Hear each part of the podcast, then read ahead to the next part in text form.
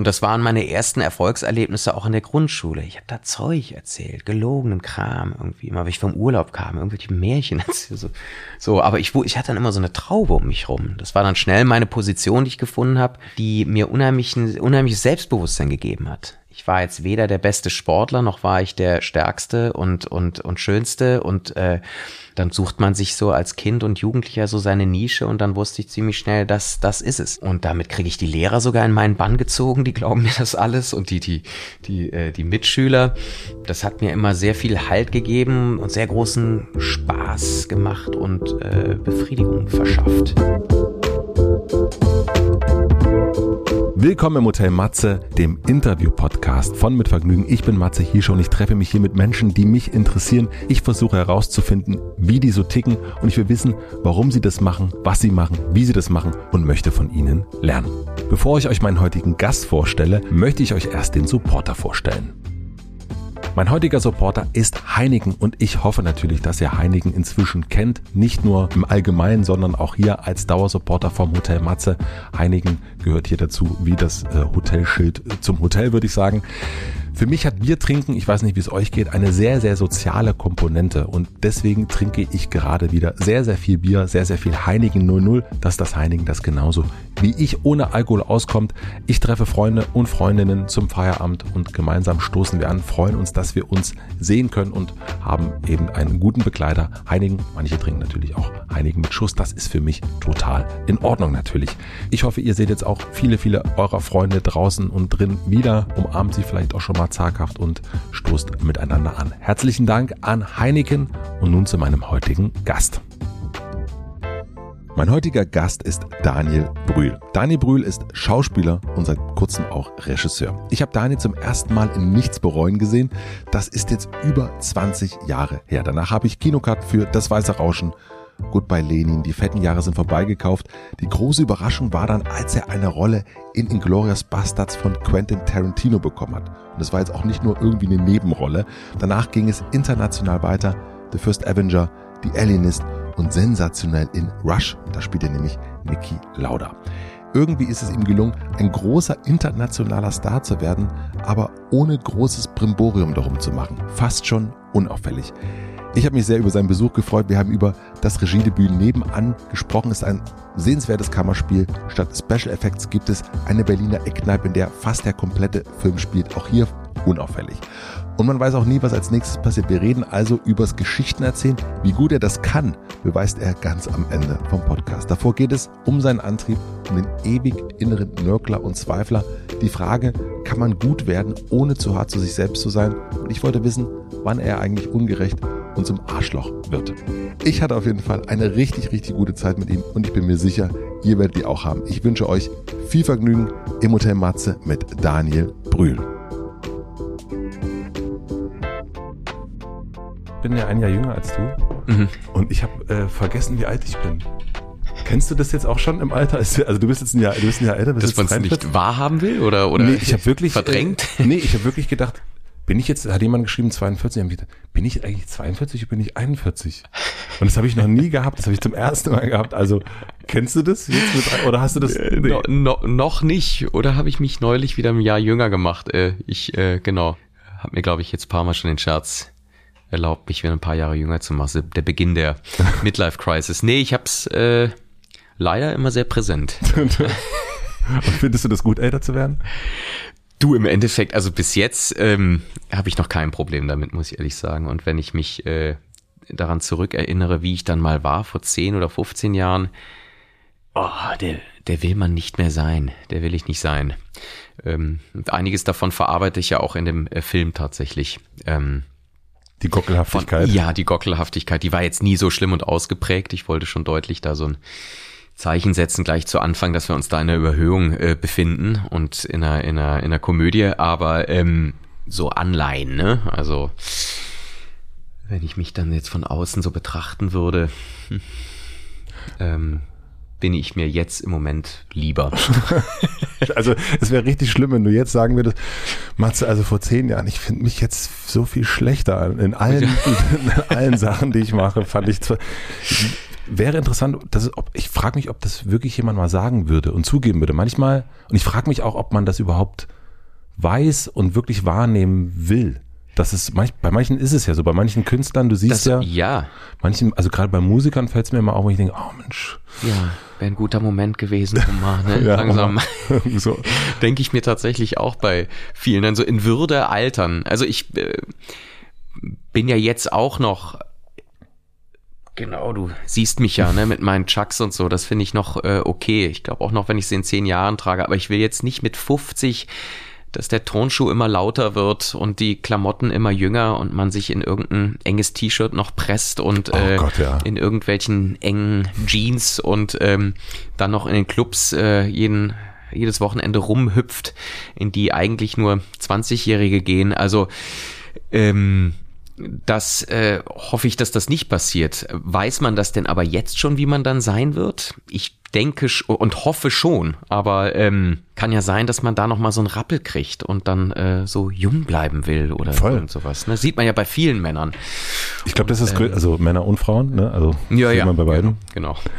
Wusste, also wenn du äh, das Gefühl hattest vor zehn Jahren, also wenn du jetzt rückblickend das Gefühl hast, vor zehn Jahren warst du nicht so ich sage jetzt mal cool wie jetzt. Hattest du aber damals das Gefühl, dass du anders werden willst? Nee, ich fand mich damals, glaube ich, äh, dufte.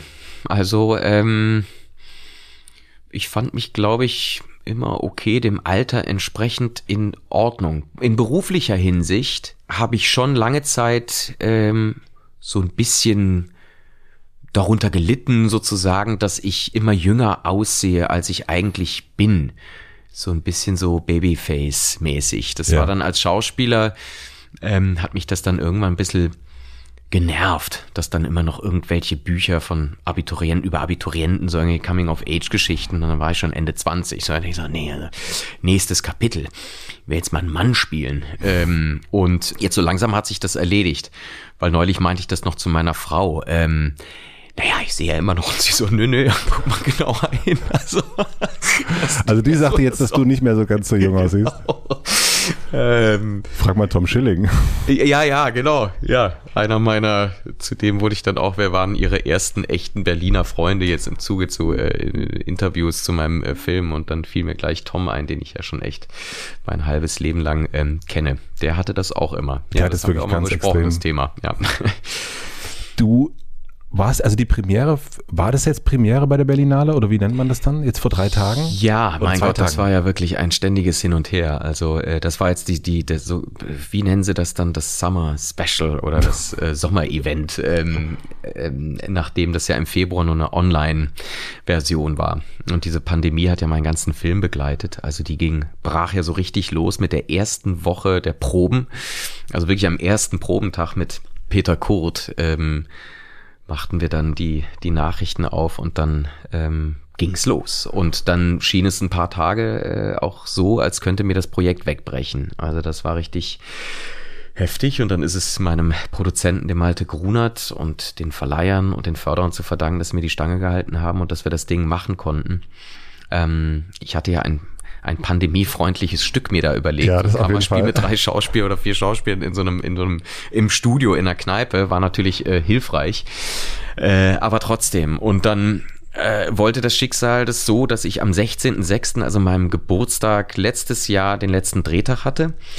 Äh, und dementsprechend gelöst und zu Tränen gerührt war ich, weil ich dachte, wir haben den Film geschafft und es ist nichts passiert, keiner ist krank geworden, wir hatten keine Komplikationen, keine Unterbrechung. Am Anfang halt eine Verschiebung, aber dann der Film als solches, Dreharbeiten ging in einem gut durch. Und dann äh, dachte man natürlich, äh, naja, bei so einem Film, ist ja ein Berlin-Film, Berlinale wäre schon schön. Ne? Und dann irgendwann im Spätsommer kam äh, die unglaubliche E-Mail äh, Berlinale und Wettbewerb auch noch mit einem Debütfilm. Das war natürlich der absolute Hammer. Und da dachte ich, na prima, sitzen wir alle zu tausend Leuten im Berlinale-Palast im Februar und alles ist äh, wunderbar. Ne? Dann ging die Chose halt weiter, dann hieß es online, dachte so, oh, und dann haben sie so als Versprechen dann gesagt, nee, aber das wird dann im Sommer irgendwie nachgeholt. Aber dann dachte ich mir, ist das jetzt einfach nur so ein leeres Versprechen, weil wenn es dann immer noch so schlimm ist und so weiter.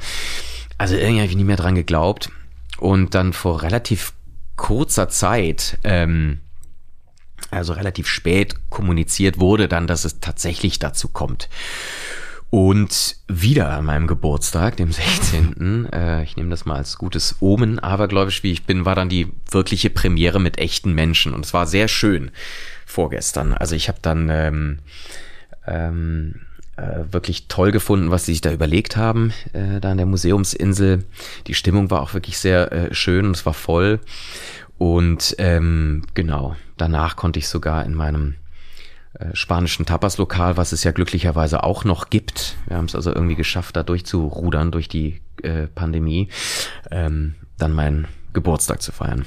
Ich war nicht da bei der Premiere, ich habe den Film aber zu Hause online geguckt. Eine Freundin von mir war da und die hat mir geschrieben, dass du äh, ein paar Tränen verdrückt hast auf der Bühne. Ähm, ja, also hat sie ich mache das gerne. Ich genau. bin wirklich nah am Wasser, aber äh, in dem Fall ähm, nee, ich hatte mich relativ gut dann kann aber vielleicht so ausgesehen haben oder vielleicht habe ich es schon äh, äh, verdrängt. Äh, ich habe mich gefragt, was das für Tränen gewesen wären. Jo, Tränen der wirklichen Freude und und äh, Erlösung sozusagen, weil ich meine, das ist schon auch immer als Kinofilm geplant gewesen. Ich meine, äh, jetzt mit dem, wie das Jahr so gelaufen ist, bin ich froh, auch wenn man es irgendwie online, wenn man es bei sich zu Hause schaut, Hauptsache man schaut sich den Film an, aber das war schon ein, ein, ein Kinofilm, den wir fürs Kino geplant haben. Insofern war mir das sehr wichtig, dass es eine ordentliche Premiere mit großer Leinwand äh, äh, gibt. Ne? Du hast ja deinem Mitschauspieler Peter hier quasi ums Eck von der Idee, glaube ich, so ein bisschen erzählt. Also ihr habt euch hier im, im wie nennt sich die Kneipe gleich nochmal? Im Metzereck darüber ja. unterhalten. Was hast du ihm erzählt, was das werden soll? Also stellen wir uns mal vor, ich bin jetzt Peter Kurt und ähm, du erzählst mir von dieser Idee. Wie hast du es mir verkauft? Ja, ich habe ich, ich hab ihn, ähm, der hat ja schon auch, wenn man ihn nicht kennt, eine ja manchmal eine strenge Ausstrahlung und man merkt, das äh, ist ein Typ, das ist nicht so ein Kumpeltyp. ja, aber dem kann man jetzt auch nicht irgendeinen Teppich verkaufen. Ja. Wir mussten sehr über unsere Unterschiedlichkeit äh, lachen, dass ich halt auch dieser gute Laune äh, Kölner bin, der dann jedes Mal dann meinte, ich kann es nicht mehr hören, sagte, wenn ich dann äh, mit Späßchen statt einem Aktion oder statt einem Bitte als Kommando, habe ich immer gesagt, komm jetzt mit Späßchen. Lass es bitte. ähm, und deshalb dachte ich irgendwie, bevor ich ihn dazu blubbere, lass uns dem, also Daniel Kehlmann, ich lass uns dem wirklich eine gute Fassung, äh, von der wir das Gefühl haben, das ist jetzt wirklich ein gutes Drehbuch. Lass uns dem die Fassung schicken und ähm, dieses Projekt für sich sprechen, also das Buch. Ähm, und ich will ihm nichts irgendwie davor äh, sagen. So, so war das. Das heißt, äh, wir hatten ich weiß nicht, die wievielte Fassung es war, aber nochmal viel an den Figuren gearbeitet, auch an seiner. Und an einem gewissen Punkt dachten wir so, das ist jetzt gut genug hoffentlich für Herrn Kurt, weil der wirklich beim Schreiben von Anfang an feststand, lustigerweise bei mir und bei Kehlmann. Kehlmann fragte mich so, äh, als es losging, wer schwebt dir vor? Und dann nannte ich den Namen, der meinte, das gibt's ja nicht. Ähm, das ist auch mein Wunschkandidat. So, und dann ist man natürlich sehr aufgeregt, wenn man das dann losschickt. Ähm, und innerhalb von 24 Stunden kam da so ein, äh, so, ein, so, ein, ähm, so ein handgeschriebener Brief, in dem stand, dass er das als Geschenk empfindet, diese Rolle. Und beglückt zusagt. Und dann lud er mich ein ins Metzereck. Und dann fielen wir uns erstmal um die Arme, das war noch vor Corona. Und da hatten wir tatsächlich wieder, also ich Pippi in den Augen, er Pippi in den Augen, Bierchen Ach, getrunken, Schnäpschen getrunken. Und äh, nee, weil ich ihm gesagt habe, Alter, das, das ist, du bist halt auch der Film. Das ist für mich schon auch die zentrale Figur, natürlich auch meine, die auf ihn reagiert. Aber das Ganze ging los ähm, mit, mit hauptsächlich diesem Gegenüber, mit dieser Figur. Die Idee ist ja äh, zu dir gekommen, also du hattest die Idee, also ich nehme an, die, genau. die Idee kam irgendwann mal vorbeigeflattert. Ja, es beginnt ja häufig mit so, mit so einer Kleinigkeit. In dem Fall war es eine Beobachtung eigentlich in Barcelona in so einem Tapas-Lokal. Ähm, ich lebte damals in diesem Alter, in dem ich mich jetzt nicht mehr so mögen würde. Mhm. Ähm, da äh, fand ich äh, eine Wohnung, ähm, in die ich dann zog und ähm, das hat mich wahnsinnig stolz und glücklich gemacht, weil ich, äh, es ist ja so die zweite Heimat, ich bin da geboren, aber immer wenn ich da war, war ich halt in der Wohnung meiner Eltern und ich dachte, ich will einmal ein Jahr in meinen eigenen Räumen leben und in dem Viertel, was ich so sehr mag. Und das habe ich dann halt auch geschafft. Und das Peinliche daran damals war es, dass ich jeden das auch so unbedingt zeigen wollte. Ne? Also bin dann immer ganz albern mit meinem Schlüsselanhänger durch die Straßen gerannt mit Lotzer. Ich bin jetzt nicht mehr im Hotel, jetzt ich wohne hier um die Ecke und habe jedem, den es nicht interessiert, auf dem Markt oder im Restaurant immer erzählt, ich wohne jetzt hier und so auf Katalanisch und Spanisch immer so gelabert. Das meine ich mit so, oh, wenn ich mich jetzt nochmal sehen würde, ich denken, Alter. Ey. Und, und so, das dachte sich halt eben auch so ein Brocken, der mir gegenüber saß im Restaurant, der hat dann nicht gezwinkert, das war echt so eine Kante. Und wie in so einem Sergio Leone-Film, ne? die ganze Zeit zu mir rüber geguckt. Guckt er an mir vorbei? Nee, der guckt schon mich an, findet mich richtig scheiße. Wie ich da sitze mit meinem tatsächlich Rollköfferchen, gerade aus Berlin eingeflogen und so extra laut redend mit den Kellnern in meinem FC Barcelona, so fachsimpelnd und so. Boah. Und äh, da dachte ich, er findet mich richtig kacke.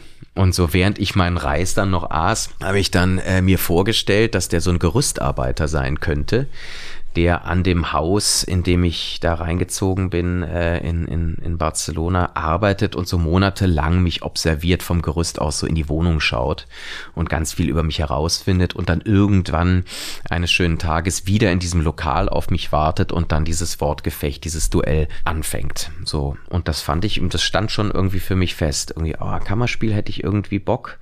Zwei sehr ungleiche Typen und ich dachte, war, warum interessiert mich das Thema so? Naja, es hat wahrscheinlich mit Gentrifizierung zu tun, dass mir das so nahe geht, dass es so was Persönliches ist, weil seit ich aus Köln weggezogen war, fühlte ich mich auch tatsächlich immer als so einer, ne, der, dem es ein bisschen zu gut geht und der privilegiert ist, der von außen kommt. Und ähm, ja, so ging es mir in Barcelona, so ging es mir in Berlin.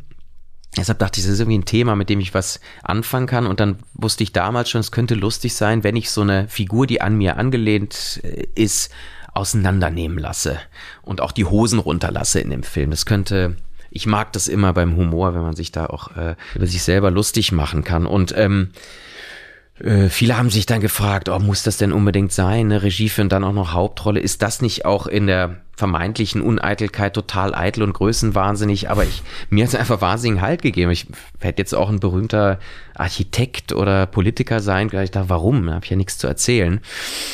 Und ähm, und deshalb habe ich mich schlussendlich dazu entschieden, das auch so zu machen. Ich habe es dann nur von äh, äh, nach Berlin verlagert, weil es plötzlich dadurch noch viel zwingender und komplexer und und und besser wurde und ich noch mehr dazu zu erzählen hatte. Das ähm, ich zog dann nach ein paar Jahren innerhalb des Prenzlauer Bergs in so eine Hinterhofsituation. Plötzlich dachte ich, ah nee, nicht Gerüstarbeiter, sondern einer, der ewig Zeit hat, mich äh, zu studieren, ähm, nämlich der Nachbar. Und Nachbarschaft fand ich eh immer spannend. Wer wohnt so nebeneinander und über und über einem, zum Teil ja über Jahrzehnte. Wie wenig weiß man eigentlich über die Nachbarn? Und dann fiel mir auf, ja, es gibt ja wirklich auch noch Originale aus dem Osten. Und wie komisch musste das auch für die gewesen sein, dass jetzt dieser Hiopai aus Köln dann einzieht damals und so. Und dann dachte ich, ja, ist ja auch wieder total das Thema. Und auch meine Klemmigkeit, vor allen Dingen am Anfang, diese Inkohärenz wieder dieser Typ da jetzt zu sein, da oben im Dachgeschoss und mich dann auch mit den Nachbarn immer extra zu öffnen, ne? Und auch da wieder der nette Kölner, ne? Dachchen, hallo. Aber ist das der nette Kölner oder ist es auch, ähm, seht her, ich bin zwar der berühmte Daniel Brühl, aber, aber ich bin ja genau. aber ich bin ganz, bin einer von uns, ich nehme alle Pakete an. genau, insofern hat sich auch vielleicht gar nicht so viel geändert. Wenn ich mich jetzt sehen würde, wie ich vor einem Monat war, ja. hat sich vielleicht auch gar nicht so viel geändert. Es geht für mich in dem Film ja hauptsächlich um die Frage, wie sieht man sich selbst und wie sieht einen das Gegenüber? Mhm. Und auch, also der Fremde oder der Nicht-Fremde, wie auch immer. Also es ist eigentlich so diesen, dieser Blick. Äh, hast du das Gefühl, dass du dich kennst? Ja, ich doch, ja, ich denke schon, weil ich ähm, zum Glück da so eine Erziehung äh, genossen habe von Vater und Mutter, die ähm, da immer sehr eingewirkt haben, auch als es dann so relativ turbulent losging bei mir, als ich noch sehr jung war. Ich meine, mein Vater kannte ja das Metier und hat dann immer gesagt, Junge, pass auf, ne, weil man kennt das ja. Das ist, wird anstrengend sein, ne, das unter Beobachtung und, und unter äh, Beurteilung ständiger zu stehen und sich an diesem Beruf so, in diesem Beruf so zu verlieren. Ähm, das ähm, weiß man ja passiert vielen und das führt dann zu, ne, ähm, ja, zu so Dingen wie, wie äh, genau, Erschöpfung und Depression und äh, an der Flasche hängen und all diesen Dingen. Und ähm, insofern habe ich immer auch die tollen Momente oder Erfolgsmomente, ich zum Beispiel, gut, bei Lenin war ja äh, irre, was da auf mich hereinbrach, ähm, immer mit großer Vorsicht äh, genossen, weil äh, ich von meinem Vater wusste, es fällt tut verdammt weh, wenn man aus der fünften Etage fällt. Also es ist immer besser, wenn man 50 fährt und den Ball flach hält, auch wenn man gerade denkt, es hebt total äh, ab. Manchmal habe ich sogar ein bisschen übertrieben. Ich hätte gerne im Nachhinein vielleicht einige Momente noch bewusster in dem Moment äh, genossen, äh, weil ich ja schon wusste, dass es auch mal wieder anders kommt. Du wusstest es durch deinen Vater. Genau. Oder so, also so ja, durch den. Genau. Und, und, und jetzt ja schon seit über zehn Jahren eine Psychologin an seiner Seite zu haben, ist auch hilfreich, muss ich sagen, weil wir auch viel darüber gesprochen haben. Und auf eine, auf eine echt gute Art, so, ne? Das ist ja auch schwer, das ist für meine Frau, das zu trennen, ne? Ich bin ja kein Patient. Ich durfte das ja auch niemals sein. Also ich sitze da nicht, liegt da nicht bei ihr auf der Couch. Aber ähm, trotzdem, klar, äh, kennt sie sich ja aus und findet auch, natürlich meinen Bereich total spannend, äh, was das so mit den Leuten macht, ne? Und was sie dann auch an faszinierenden äh, und schillernden Figuren in meinem Umfeld so erlebt hat, so Thema Narzissmus oder mhm. oder äh, da hat sie ja schon die ersten Sachen erlebt und mit mir schon auch. Äh, also unanstrengend ist das ist das bestimmt nicht äh, bei mir, äh, weil nach außen verkaufe ich mich natürlich immer gerne als den äh, lustigen netten Kölner, aber ich habe da so ein paar äh, Macken, die langsam so ein bisschen besser werden, aber die schwer sind loszuwerden. Und meine Frau hilft dann tatsächlich damit. Ne? Also zum Beispiel das Rumwühlen in der Vergangenheit und das hätte, hätte, das, was einem so, so gar nichts bringt, sich da in so Loops zu verlieren, äh, passiert mir bis heute. Sie überlegt, wie viel Zeit dabei draufgegangen wäre, statt einfach zu akzeptieren, dass man sich zu einem bestimmten Punkt für irgendetwas entschieden hat und ähm, das nun gar nichts bringt, sich zu überlegen, ähm, was passiert wäre, wenn man in die andere Richtung gegangen wäre. Was hat dir denn ähm, deine Frau, also die Psychologin beigebracht? Also die Frage war ja, kennst du dich selbst? Und durch deine Frau hast du dich besser kennengelernt. Mhm. Was hat die dir für Fragen gestellt oder was hat sie dir sozusagen auch, also vielleicht, äh, wenn man so das, vielleicht ist da jetzt jemand, der das zuhört und denkt, naja, ich, also ich habe das Gefühl, ich kenne mich nicht so gut. Also was hat dir da geholfen, dich besser kennenzulernen? Tatsächlich bei so Amplituden in so Momenten, die unangenehm sind, kurz und innerliches Stopp zu sagen und innezuhalten und äh, das wirklich in dem Moment sich genau anzuschauen. Und, also wirklich, ähm, du bist gerade im Loop. Wut, Wutanfall äh, oder in einem Loop, da sich zu einer Unterbrechung, also das Versuchen kurz zu äh, auf, auf Pause zu drücken, wenn einem das gelingt. Und das ist, How? also, ja, ja, nee, und das klingt ja immer auch dann so Küchenpsycho, aber das ist wirklich dieses Thema dieser, einfach dieser Achtsamkeit und wirklich in dem Moment und weder zurückzuschauen und oh, noch nach vorne. Das ist jetzt mal so ganz platt gesagt, was, was. Aber das äh, geht für dich, dass es wirklich in dem Moment ist, weil ich kenne das, wenn ich irgendwie mhm. so auf 180 bin oder so, mhm. oder irgendwie so richtig äh, in meinem Film bin, dass es für mich ganz schwer mhm. ist, äh, wenn jemand sagt, ja, du bist gerade gestresst, dann bin ich ja, nee, Mhm. Bin ich ja, nicht. Ja, ja.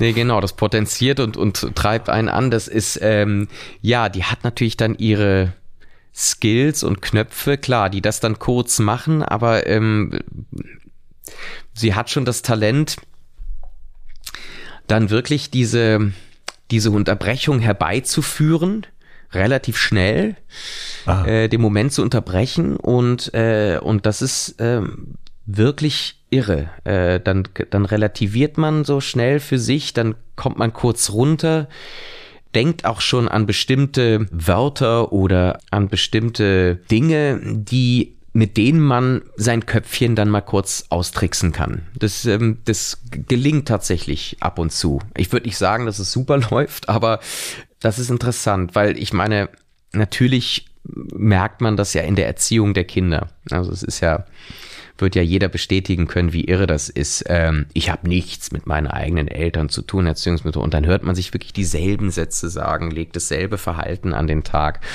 wo man merkt, äh, dieses Modelllernen oder, oder diese, die, die, die Dinge, die in der Erziehung stattgefunden haben seit frühestem Alter, sind so tief in einem verankert, dass man dann, dass man sie, dass man sie nicht, äh, nicht los wird. Ne? Und das Allermeiste muss ich sagen, es gibt wenig, worüber ich mich beschweren könnte. Ich hatte wirklich ähm, Glück, muss ich sagen, in der, in der Erziehung, die ich genossen habe. Aber so eine gewisse Art der Ungeduld und Fahrigkeit, ähm, die ich mitbekommen habe, äh, die es auch in meiner Familie äh, bei allen gibt, äh, mehr oder weniger, die sehe ich jetzt auch an mir. Ne? Also ähm, das ähm, ausgeglichen, das ähm, wäre so ein so ein Wort, was so gar nicht auf mich ähm, passt äh, oder zutrifft. Ja. Das ist wirklich interessant, weil also zu mir wird es immer gesagt, du wirkst immer so ausgeglichen, Matze, du bist dich. Also mein erster Eindruck ist, würde ich sagen, ja.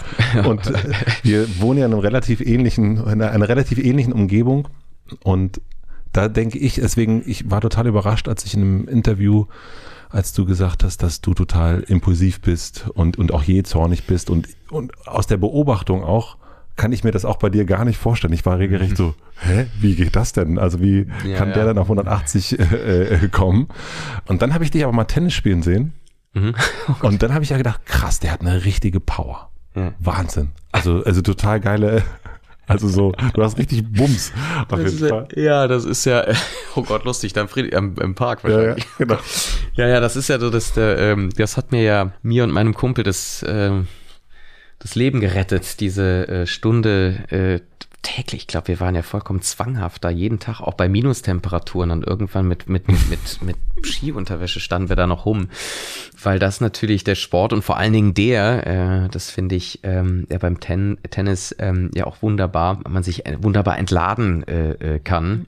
Und man kann sich aber auch da wieder so wahnsinnig schön aufregen, weil es hat nur was mit einem selber zu tun. Und wenn auch da zu viel wieder in der Birne los ist, ich habe das sofort gemerkt, wenn irgendwie jetzt irgendwas mit dem Film anstand, ähm, irgendeine Reaktion, die einem nicht gefallen hat und so. Da merkst du es auch sofort beim Spielen. Ne? Ähm, Spielst du dann härter? Ja, okay. ja, ja, ja. Und äh, und dann wird's automatisch schlecht beim, beim, beim, beim Tennis. Vor allen Dingen wird ja jeder kleine Fehler äh, im Bewegungsablauf nicht verziehen und alles aus einer Lockerheit, was die Atmung angeht, was die Bewegungsabläufe, wird man ja, da musst du ja gar nicht so reinhauen und die Bälle kommen viel besser und, und platzierter. Ne? Das heißt, dieses, dieses Draufhauen. Mein Kumpel ist ein sehr ausgeglichener Typ, äh, mein Bremer Freund äh, Timon Moderson, der lacht sich immer total ins Fäustchen, wenn er sieht, weil er weiß, er gewinnt dann eh jeden Punkt, wenn ich so drauf bin. Und er sich nie oder ganz selten da mal aus der Ruhe bringen lässt. Und ich bin dann, äh, die Spieler gibt's ja auch nicht mehr, weil die, die richtigen Pro Profis sind ja so intelligent, dass sie alle diese Mentalcoaches haben. Deshalb spielen die ja alle auch so, äh, dass sich keiner mehr auf dem Platz aufregt wie damals McEnroe oder Ivanisevic oder ich weiß oder nicht. Oder auch Petkovic. Genau. Sie ja auch. Ja, ja, genau. Schläger zu hauen. Also Schläger zu hauen und so. Da bin ich vorsichtig, weil ähm, äh, die, da kriege ich nicht 20 äh, neue immer, sondern, äh, also das, aber auch das ist schon passiert. Ja, also das hat sehr, sehr gut getan während der Pandemie fürs Gemüt. Darf ich dich denn fragen, wann du zu einem Arschloch wirst? Also wann du so merkst, oder wenn dir jemand sagt, oh, du bist echt ein Arsch jetzt gerade. Oder du, du manchmal, vielleicht mag man es ja auch selber. Ja, ich bin es schon, ich bin es tatsächlich häufig. Ist immer witzig, weil ich, ich bin das, ähm, ich bin es ja auch so gewohnt, äh, dann doch ähm, leider durch den, oder das heißt leider, durch den Beruf, ich finde es gar nicht so schlimm. Ich finde es immer ein Problem, wenn die Schauspieler sich zu sehr darüber beschweren. Aber es ist ja schon so, dass man Gefahr läuft, äh, dann schon bei irgendetwas gesehen oder erkannt zu werden. Das heißt, äh, sobald. Ich sehe dich ja auch beim Tennis, ne? Ja, und sobald ich auf die Straße gehe, will ich natürlich vermeiden, so ein affiges Verhalten an den Tag zu legen. Deshalb meine arme Familie, die sind dann diejenigen, die das ähm, äh, ertragen müssen. Oder bei der Arbeit ganz häufig. Jetzt, wo ich endlich mal selber Regie geführt habe, werde ich auf jeden Fall mein Verhalten Regisseuren gegenüber ändern, weil ich wie, wie zickig und albern und aggressiv und bescheuert ich da schon war, da muss ich mich wirklich auch im Nachhinein bei vielen entschuldigen. Ähm, die meisten wussten das dann richtig zu nehmen.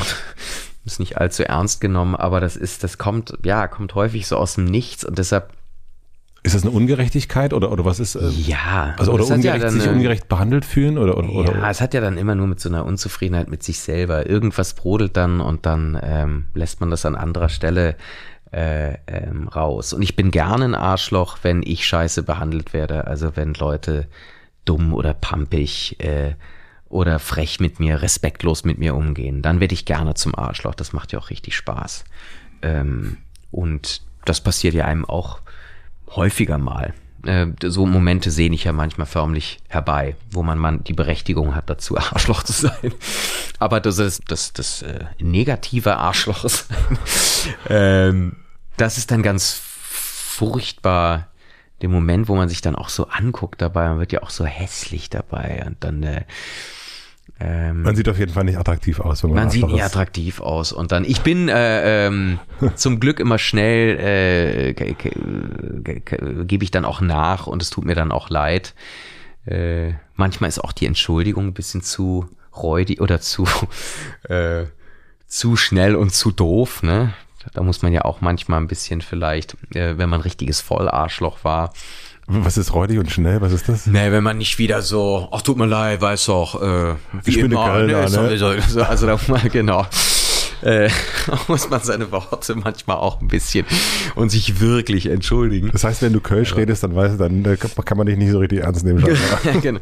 Das ist, ich verfall da ganz oft. Äh, hat auch Bettina Rust gesagt. Die so, äh, fällt dir mal auf, wie oft du das machst, aber es ist, das war schon immer so eine kleine, ähm, so ein Trick, äh, eine Geheimwaffe, äh, um Dinge zu relativieren, um gemocht zu werden, setze ich das tatsächlich Zeit meines Lebens immer wieder ein, weil das ist, ähm, ich, ich liebe den Dialekt und ich äh, liebe, was der so, ähm, ähm, was der so widerspiegelt, nämlich diese Ge Gemütsart im, im Rheinischen, der Köl Kölschen Art. Der hat so eine, hat so eine leichte, der hat eine Traurigkeit im Witz, äh, hat so ein bisschen so was Verlierermäßiges ähm, und, und ähm, wenn man sich immer gerne lieber in den Tiefstatus äh, bewegt als in den Hochstatus, wie ich das ja auch mal gerne mache, äh, dann, ähm, dann dient das immer prima dazu. Irgendwie.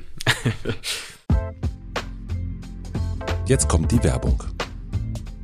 Mein heutiger Werbepartner ist Calm. Vielleicht geht es euch gerade ähnlich wie mir. Jetzt, wo das sommerliche Wetter so richtig durchstartet, bin ich viel, viel mehr unterwegs. Und ich genieße es natürlich, dass ich so viel mehr Menschen treffe, viele schöne Veranstaltungen besuchen kann oder Aktivitäten. Das macht richtig, richtig Spaß. Das hört sich jetzt vielleicht ein bisschen komisch an, aber manchmal erzeugt das viele schöne auch Freizeitstress bei mir. Und deswegen achte ich besonders an vollen Tagen darauf, dass ich mir am Morgen oder auch nochmal am Abend bewusst Zeit für mich nehme. Denn ich vergesse ganz oft gerade an solchen Tagen in mich reinzuhören und wirklich zu fühlen, wie es mir gerade geht. Beim Innehalten helfen mir dann besonders die angeleiteten Meditationen von Kahn. In der App findet ihr aber auch entspannte Schlafgeschichten, eine habe ich auch eingelesen, oder beruhigende Musik. Probiert es am besten mal aus über den Link calm.com slash hotematze, c-a-l-m.com slash hotematze, bekommt ihr einen exklusiven Rabatt von 40% auf das Calm Premium Abo mit Zugriff auf alle Inhalte. Ich kann es mir auf jeden Fall nicht mehr aus meinem Alltag wegdenken und würde behaupten, Calm ist die wichtigste App auf meinem Telefon. Den Link calm.com slash findet ihr wie immer in meinem Linktree in den Shownotes. Vielen Dank an Calm für die Unterstützung dieser Folge. Und nun zurück zur Folge. Was ist schwerer, sich in sich selbst hineinzuversetzen oder in andere?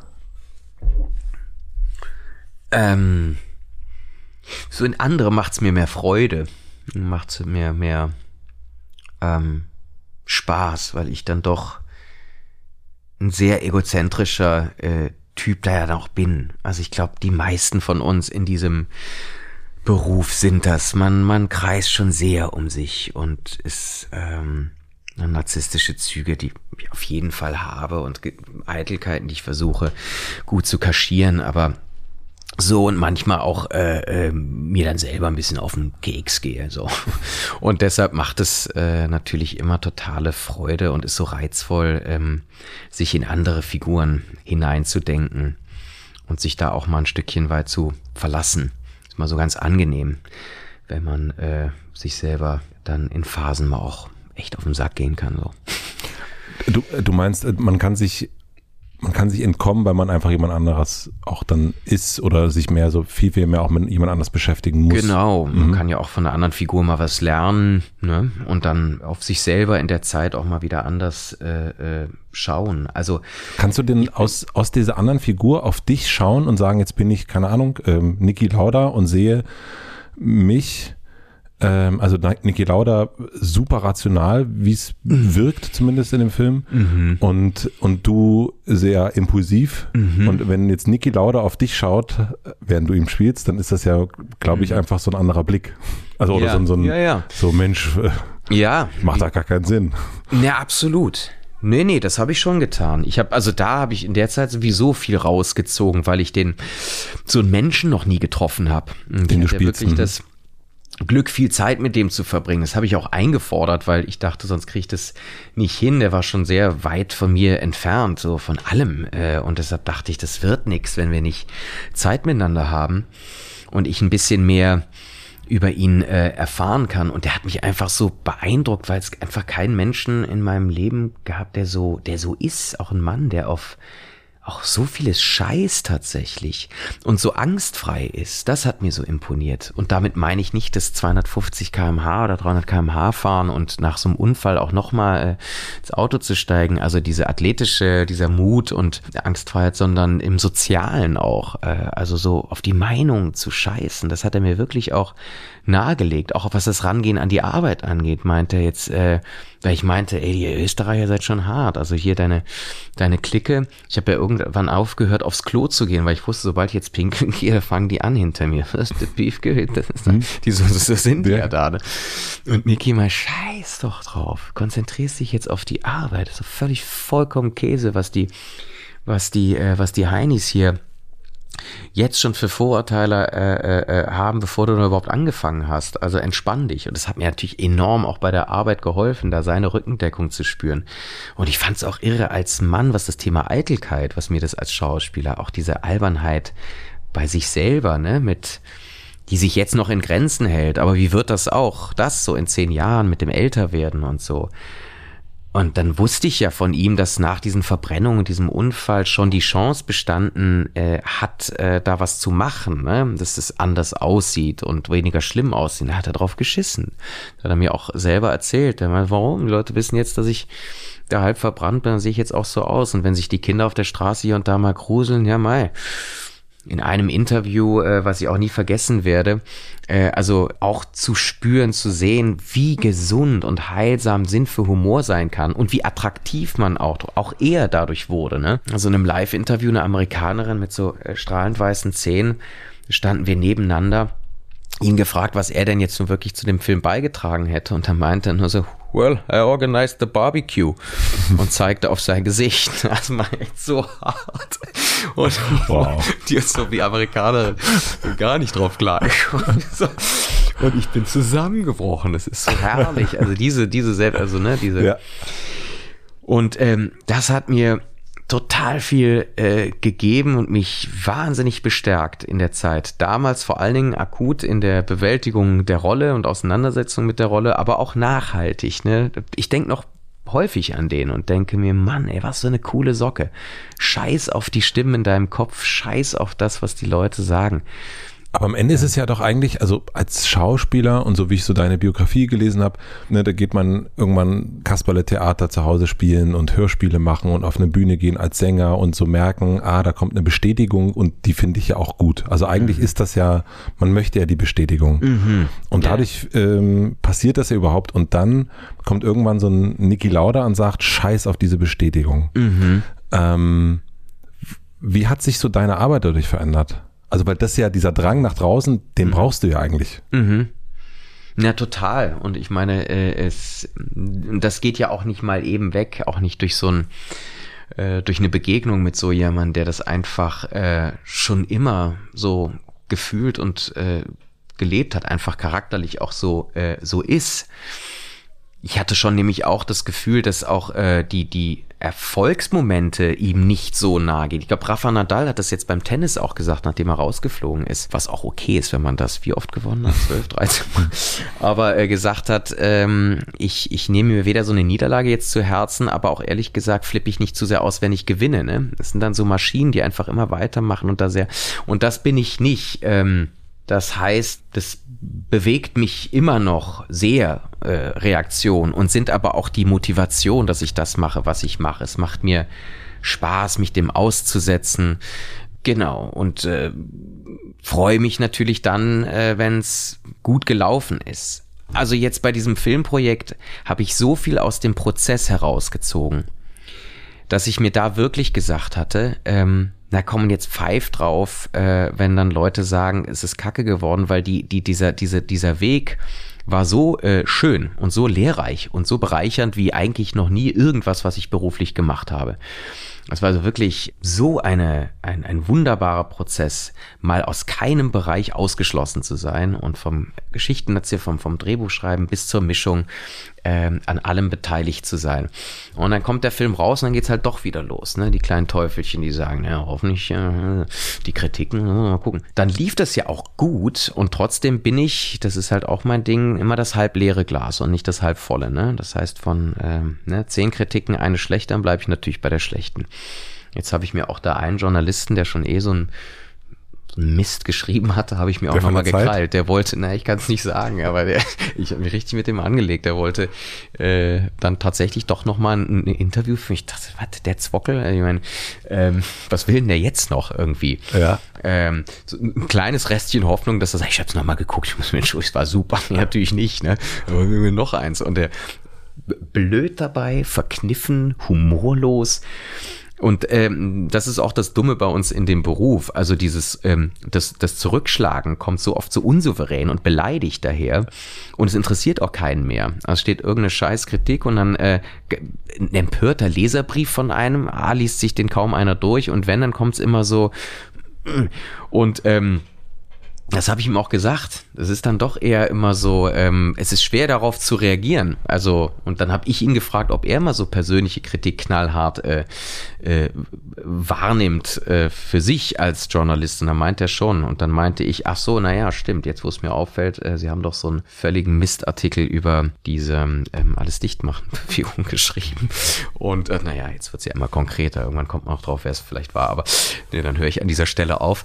ähm, aber ähm, genau genau, da, da werde ich auch wieder äh, auf eine Art zu einem Arschloch und biestig und muss dann aber auch aufpassen, dass ich souverän, weil ich fand ihn sehr unsouverän, aber vielleicht wirklich dadurch dann auch unsouverän. Ne? Man muss, das ist halt auch eine Kunst, wenn man sich aufregt, das gut zu machen. Ne? Also nicht zu emotional zu werden. Ähm Wobei ich aber finde, das ist manchmal so ein, das machen ja gerade alle. Also alle so, versuchen ja immer so die coolsten Menschen der Welt zu sein. Also mhm. so auch, also gerade durch Social Media und genau, weil man, ja, dann wirkt man ja dann so. Und ich habe äh, in dieser Woche hier Margarete Stokowski interviewt. Mhm. Und die hat hier wirklich einen, einen Typen, der einen Artikel über sie geschrieben, den hat die wirklich, ich habe gedacht, oh Gott, wenn der das hört, das ist ja, oh Gott, ist das, oh Gott, es tut mir leid. Und der hat einfach platt gemacht, nochmal. Und mhm. gesagt, was das für ein Idiot war. Mhm. Und, ähm, und ich fand das irgendwie auch, dachte ich, ich kann es auch voll nachvollziehen, weil das ist eine Arbeit, das ist ein Aussetzen, es ist ein, ein, ein, ein Projekt. Also vielleicht ja, war es bei dir die Zeit, weiß ich nicht, aber ich habe eine Kritik gelesen, wo ich dachte, krass, da sitzt ja jemand dran, der ganz lange an etwas arbeitet und, ja. und der ganz lange, also in deinem Fall, das habe ich dir jetzt schon davor auch gesagt, kann ich jetzt, möchte ich auch nochmal sagen, weil ich, wenn man als Daniel Brühl den ersten Film macht, normalerweise, also die meisten, die ich kenne, mhm. die man in Deutschland kennt, machen das ganz anders. Die nehmen sich ihre besten Buddies, die die meisten Instagram-Follower haben und machen eine lustige Komödie. Mhm. Und äh, sagen wir mal so, Peter Kurt ist jetzt nicht äh, Fame auf Instagram. Und das dann so, das schreibt sich natürlich total schön. Es mhm. macht ja auch Spaß, sowas zu schreiben. Aber das ist halt, denke ich mir, das kann eigentlich nicht sein. Also ich, auf der anderen Seite, der Beruf ist natürlich auch der Beruf des Kritikers. Ja, nee, nee, klar. Und ich meine, und es gibt ja auch gute, schlechte Kritiken, ne? Also es genau, wenn die einen so, also weiterhelfen, also, genau, ja. Und ich bin sehr selbstkritisch. Also das kann man mir wirklich glauben. Also die Leute, die mit mir zusammengearbeitet haben, wissen, wie ich ständig an mir. Konstruktivus äh, Negativus. Ja, ne? ja. Nannte genau. dich äh, Dakota ist, Fanning. Ja, und es ist manchmal geht auch so weit, dass es auch wirklich für die eigene Arbeit und für das Ganze nur einfach nicht förderlich ist, ne? Weil man dann auch das so energieraubend, äh, nicht nur seine, sondern auch fürs Umfeld. Das hat sie dann so genervt. Ich ist Abbiegen, das ist Destruktivus, Negativus. Ähm, das ist jetzt, glaube ich, durch die, durch die eigene Arbeit, wie gesagt, dann wird es hoffentlich besser dann bei den nächsten äh, Projekten mit diesen, mit diesen, mit diesen depperten ähm, äh, Ausbrüchen. Aber wenn man denkt, eine Scheißkritik ist auch scheiße, weil sie, weil ich rauslesen kann, dass sie persönlicher ist, dass ich dem Typen auf den Sack gehe und er das damit dann vertauscht, dass es nicht wirklich nur beim Film bleibt, nicht so richtig, sondern auch. Das kannst du dann schon auch. Ich lese das manchmal ja, manchmal lese ich das raus. Also manchmal finde ich es dann irgendwie, wenn, wenn so bestimmte Sachen, die dem Film vorgeworfen werden, irgendwie nicht stimmen einfach, ähm, dann, ähm, dann werde ich halt fuchsig. So, und das war der Fall. Hast du denn mal eine Kritik bekommen, die dir wirklich geholfen hat? Also wo du danach gemerkt hast, ja, okay. Also ich gebe dir ein anderes Beispiel, also ich gebe dir mhm. vielleicht ein Beispiel zum Überlegen. Arze Schröder war hier und der sagte, der hat sich einfach gearbeitet, gearbeitet, gearbeitet, mhm. hat den ersten Tag mal nicht gearbeitet, hat die Zeitung aufgeschlagen und da stand groß, Atze nervt. Ja. Und, und er war so, oh. Und hat aber gedacht, stimmt, ja. ich mache einfach zu viel. Ja. Ich nerve wirklich. Ich nerv. und hat dann sozusagen ist dann, hat dann einen Gang zurückgeschaltet und das dachte ich, ja, okay, ja. also eine Kritik kann ja auch einem etwas ja. zeigen. Gab es ähm, einen Moment mal für dich? ich komme jetzt konkret nicht auf, ähm, auf was gerade, ähm, was interessant wäre. Also natürlich ständig jetzt bei der Arbeit, wenn ein Regisseur sagt, so, das war jetzt irgendwie ganz nett, aber irgendwie, nee, mir ist ganz anders vor. Ich ein bisschen mehr Späßchen. Gut, ne? Man ja, ein bisschen mehr Späßchen oder, oder äh, so irgendwie, also, also da, ja. so, ne? Das da natürlich permanent. Ähm, und schon auch so generelle äh, Aachen. Vielleicht denke ich da nochmal kurz drüber nach und komme am Ende nochmal drauf. Ja, ich, ich mache mir mal eine Wiedervorlage. Ja. Musstest du, also für mich, in meiner Vorstellung ist ein Regisseur, also muss eigentlich ein Control-Freak sein. Mm. Musstest du einer werden, mehr, noch mehr Control-Freak werden, als du vielleicht sogar schon bist? Ja, noch einen Tacken äh, mehr, ja. Und ähm, fokussierter zu sein. Und das geht vielleicht auch in den Bereich der Kritik, die ich mir mal, äh, genau, vielleicht habe ich ja gleich ein Beispiel, äh, nicht zu sehr gefallen zu wollen. Weil das häufig dazu führt, dass du da als Regisseur schlicht und ergreifend, blöd gesagt, Zeit verlierst. Man muss effizienter und schneller für sich in die Gänge kommen und äh, muss dann manchmal auch entschiedener sein. Und da ich sehr konflikt scheu bin und es den Leuten halt so oft recht machen will und da wieder der Kölner rausblitzt, äh, ist es dann so, wenn du zum Beispiel in, da am Drehtag bist und äh, dir ein, ähm, ein Schauspieler, eine Schauspielerin Vorschläge macht, äh, da nicht zu sagen, ah ja, das ist auch interessant, ah ja, ja, ach, das ist auch eine schöne Idee. Sozusagen bei den Sachen, die man dann wirklich Käse findet, zu sagen, nee, das kann ich irgendwie, nee, kann ich wirklich tatsächlich gar nichts mit anfangen. Da brichst du dir in manchen Leuten ja auch manchmal das Herz. Ich weiß, wie das dann als Schauspieler ist. Du hast dir da echt Gedanken und Ideen gemacht, so überhaupt Ideen des Schauspielers, die auch so viel Zeit. Und das wird auch, in Zukunft dann auch weniger werden bei mir. Ich werde mir noch dreimal überlegen, mit welcher von meinen zehn Ideen ich jetzt wirklich zum Regisseur gehe, während der ganz andere Sachen zu regeln hat und ich gar nicht im Bild bin, sondern die Szene erst in einer Woche gedreht wird. So, hast du mal Momentchen? Ich habe mir überlegt. Ähm, du grad, und ich habe das auch so, war ich so oft beleidigt, wenn der Regisseur gesagt hat, du grad echt ungünstiger Moment. Ich so, okay, okay. Hallo, weißt du, wer Ja, ja, bin? hallo. oh, genau. Und jetzt Guck diesmal musste Lenin, ich das, ich nur. genau. Und diesmal musste ich selber so tun und es wird total gegen mein, äh, da nicht wieder vorzuheucheln. Ach, wie interessant, das ist eine super Idee. Ach, wie schön. Und das hast du ja, sondern zu sagen, du, ganz ehrlich, sorry, geht gerade wirklich nicht. Und abgesehen davon, nee, es ist auch keine gute Idee. Ähm, aber die andere, jetzt, die du hast, das so, kannst du jetzt gut. sagen? Also kannst du ja, jetzt ja, besser sagen? Ja, jetzt mit rein tatsächlich auch durch diese Arbeit jetzt, äh, weil ich merke, wie viel Zeit ich damit verliere tatsächlich. Also Und meine Frau sagt ja auch immer, sie findet es bewundernswert im Alltag, dass ich dann auch wirklich bei jedem äh, Gespräch, was mir aufgezwängt wird, dann auch stehen bleibe. Sie geht dann manchmal auch schon vor. Sie meint, ich würde die Einkäufe und das mit den Kindern gar nicht geregelt kriegen, wenn ich bei jedem irgendwie stehen bleibe. Und sie sagt mir dann auch, ich weiß schon, du genießt das auch ein bisschen, ne? Immer das Pläuschchen mit den, aber irgendwann reicht, also dass du da noch Bock drauf hast. Und ich so, nee, es ist ja nicht, es ist ja nicht immer äh, Bock drauf zu haben, manchmal auch das, sondern das äh, nicht wissen, anders damit umzugehen. Also wirklich dieses, ja, dieses Gefallen wollen, dieses äh, Konfliktscheue, das ist auf jeden Fall ein großer Teil von mir. Ja.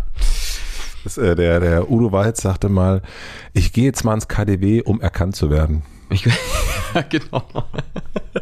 Das mal wieder fürs. Genau. Einmal mal ein bisschen wieder, mal ein bisschen gut, ein bisschen erkannt werden wollen. Das fand ich, fand ich total gut. Ja. Was gibt dir die Kontrolle jetzt? Also wenn du merkst, ich habe jetzt die Kontrolle, ich bin der Regisseur, du hast dir ja auch wirklich genommen, die Kontrolle, mhm. ne, vom Buch, von allem, du bist ähm, überall dabei jetzt. Was, was ist der Vorteil von so viel Kontrolle? Ruhe eigentlich, Ruhe im Kopf. Ja.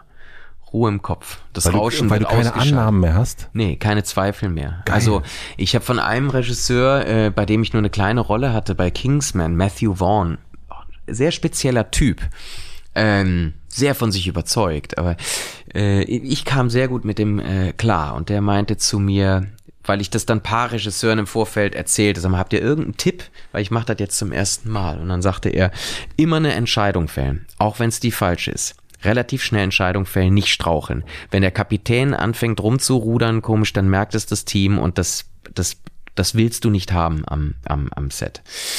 Und so habe ich es dann auch beherzigt. Und man muss bei vielen Sachen, für die du normalerweise irgendwie Tage bräuchtest und so, ähm, und, und das geht bis ins Kleinste, dass kurzfristig die gefragt wird, welches Kostüm morgen für den Komparsen oder für, für die eine Szene nehmen statt blau oder rot.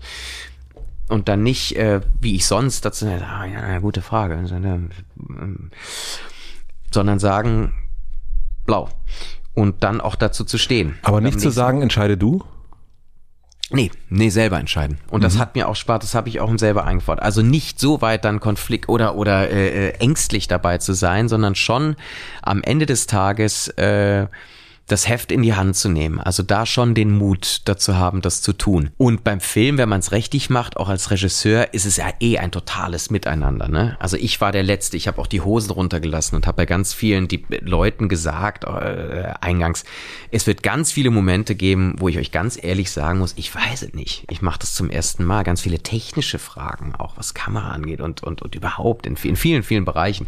Das heißt, belehrt mich eines Besseren, wenn das, was ich vorschlage, wirklich komplett doof ist. Aber ähm, hat keiner gemacht. Selten. Oder ich sag, die haben so getan, ja, machen wir wie du. Und am nächsten Tag stand sie im roten Kleid. genau. Hat, hat er, das gehst eh wieder. genau. Wir drehen doch die Szene in einem blauen Zimmer. Natürlich hat das rote Kleid. Nee, ähm, also ich, ich, ähm, nee, das war, das war ein wunderbares, und auch da wieder, so ist es, wie ich, wie ich eigentlich arbeiten möchte. Vielleicht hat das auch so eine große Befriedigung, jetzt wo ich drüber nachdenke, bei mir hinterlassen diese Arbeit, ist, dass es dieses Arbeitsklima ist, dieses auf Augenhöhe und Respekt sich behandeln, was ich manchmal so nervig finde bei, bei Filmdreharbeiten und in vielen Bereichen, wenn zu viele Ego-Befindlichkeiten, zu viel Geschisse, zu viel Hierarchie, zu viel so ein Kack äh, vorherrscht. Das ist, ähm, das ist, wie ich finde, immer kontraproduktiv. Das, ähm, in dem Fall war das sehr demokratisch und sehr frei und und und und äh, und leicht tatsächlich. Und ich habe dem Kameramann und dem Regieassi, das waren so meine ganz, ganz eng, gesagt, jemand muss ja auch auf mein Spiel schauen. Das kann jetzt nicht, will ich nicht nur selber und sagt mir, wenn's wenn's echt äh, schlecht war, ne? So, das ist dann erstmal komisch, weil das war auch manchmal der Fall, ne? War einfach noch nicht gut, selbst wenn man selber dachte, mhm. war noch und dann sagen die dir, nee, war irgendwie nicht gut. Und das dann anzunehmen und zu wissen, dass das nicht daher rührt, mir jetzt irgendwie schlechte Laune bereiten zu wollen, sondern im, im Sinne äh, des ganzen Produkts, weil alle wirklich gerne bei diesem Film mitgemacht haben der ja auf einer Idee von mir beruht. Das heißt, die nehmen sich alle die Zeit und arbeiten hart, weil sie an diese Geschichte glauben Und ähm, das allein ist doch schon so toll, dass ich dann auch gerne bereit bin, wenn jemand mir sagt, das war jetzt echt Käse oder eine Regieanweisung. Nö. Peter weiß ich, ob er das mal gemacht hat, aber es ist bestimmt vorgekommen, dass er meinte, nee, kann ich jetzt nichts mit anfangen, finde ich falsch. Und da nochmal drüber nachzudenken und dann vielleicht schlussendlich dann dazu zu kommen, ähm, okay, dann war das jetzt vielleicht äh, falsch. Machen wir trotzdem noch mal eine so. Und danach machen wir aber so eine, wie, wie, äh, wie du meinst. Ne? Also dieses respektvolle Miteinander, wo man nicht laut werden muss. Und bei den, äh, bei den, bei den Filmen, die ich gemacht habe, äh, wo mir die Ehre zuteil wurde, mit so ganz großen Regisseuren äh, zu arbeiten, die nie laut werden müssen. So Ron Howard zum Beispiel bei Rush tatsächlich auch. Das fand ich erstaunlich, weil die, die Autorität, äh, die er hatte, wurde nie in Frage gestellt. Aber der brauchte halt nicht. Woher kommt das? Also, das ist, glaube ich, auch so eine Erziehungssache, Charaktersache. Ich glaube, der war schon immer so, der ist der Typ aus Happy Days, ne? Das ist so dieser mit dem mit dem Sommersprossenlachen da äh, äh, so aus Oklahoma. Ich meine, so ein Typ ist. Ich habe auch die Familie kennengelernt. Die sind alle so. Ähm, die Amerikaner, wie man sie mag, ne? Mhm. so so strahlend und positiv und euphorisch. Ähm, aber dass er sich das in dieser Hollywood-Maschinerie über all die Jahrzehnte äh, erhalten hat, das ist das Erstaunliche. Also wir müssen irgendwie ein starkes Fundament äh, haben, um, um, um so noch zu sein. Ich weiß nicht, wie alt er war bei uns, aber da hat er schon wirklich einiges äh, gemacht. Ähm, also sein ganzes Leben im Prinzip in dieser Industrie verbracht. Und da jetzt nicht irgendwie kirre bei zu werden, das ist, das ist erstaunlich. Ja. Bei diesen Entscheidungen, ist das für dich jetzt einfacher? Also es gibt ja so Entscheidungen, was meinst du? Ich sage nein, dann redet man miteinander und findet eine Lösung gemeinsam mäßig, Hippie, Kölsch, könnte man vielleicht sagen.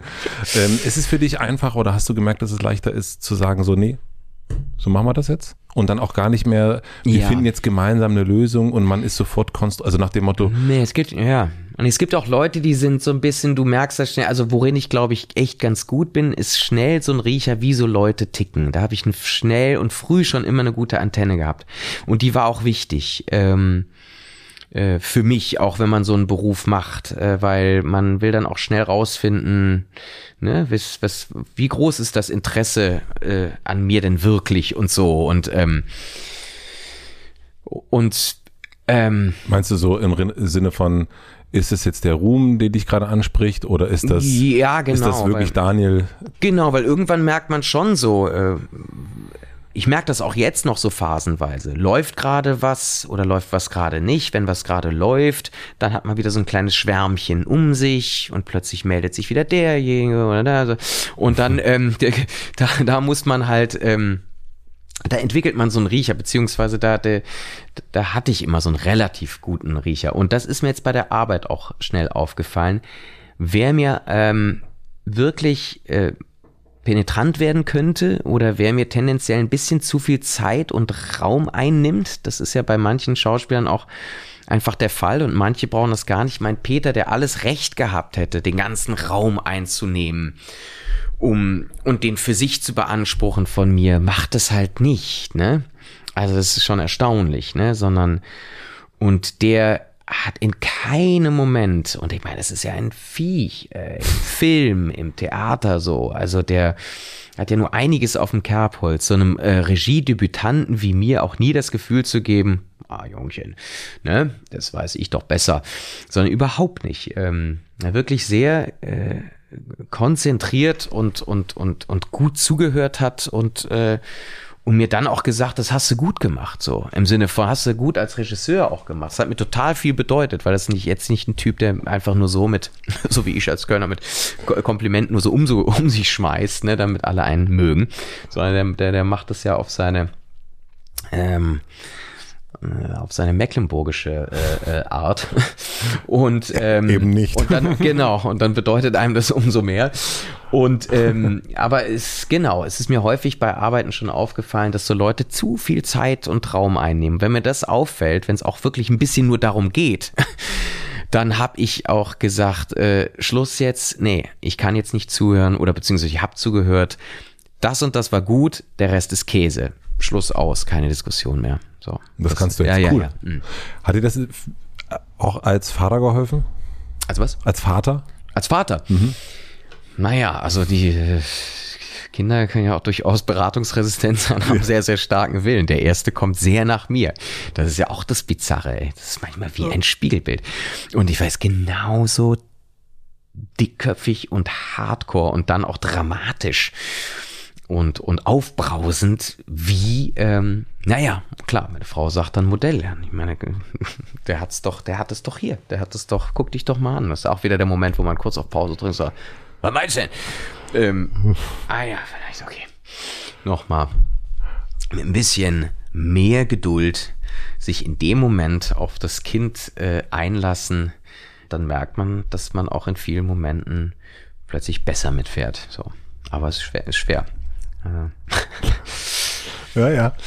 Ähm, dieses Destruktive und Negative. Ich glaube ja, oder es ist eine These, dass man, wenn man etwas gut sein will und richtig, richtig gut sein will, muss man eigentlich auch das haben, mm.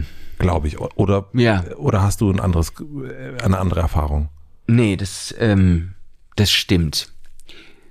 Man, man kommt nicht, ähm, man hält das nicht ähm, länger durch und kommt auch nicht an gewisse Punkte, wenn man nicht hart ist. Die man, ja, ist schon so.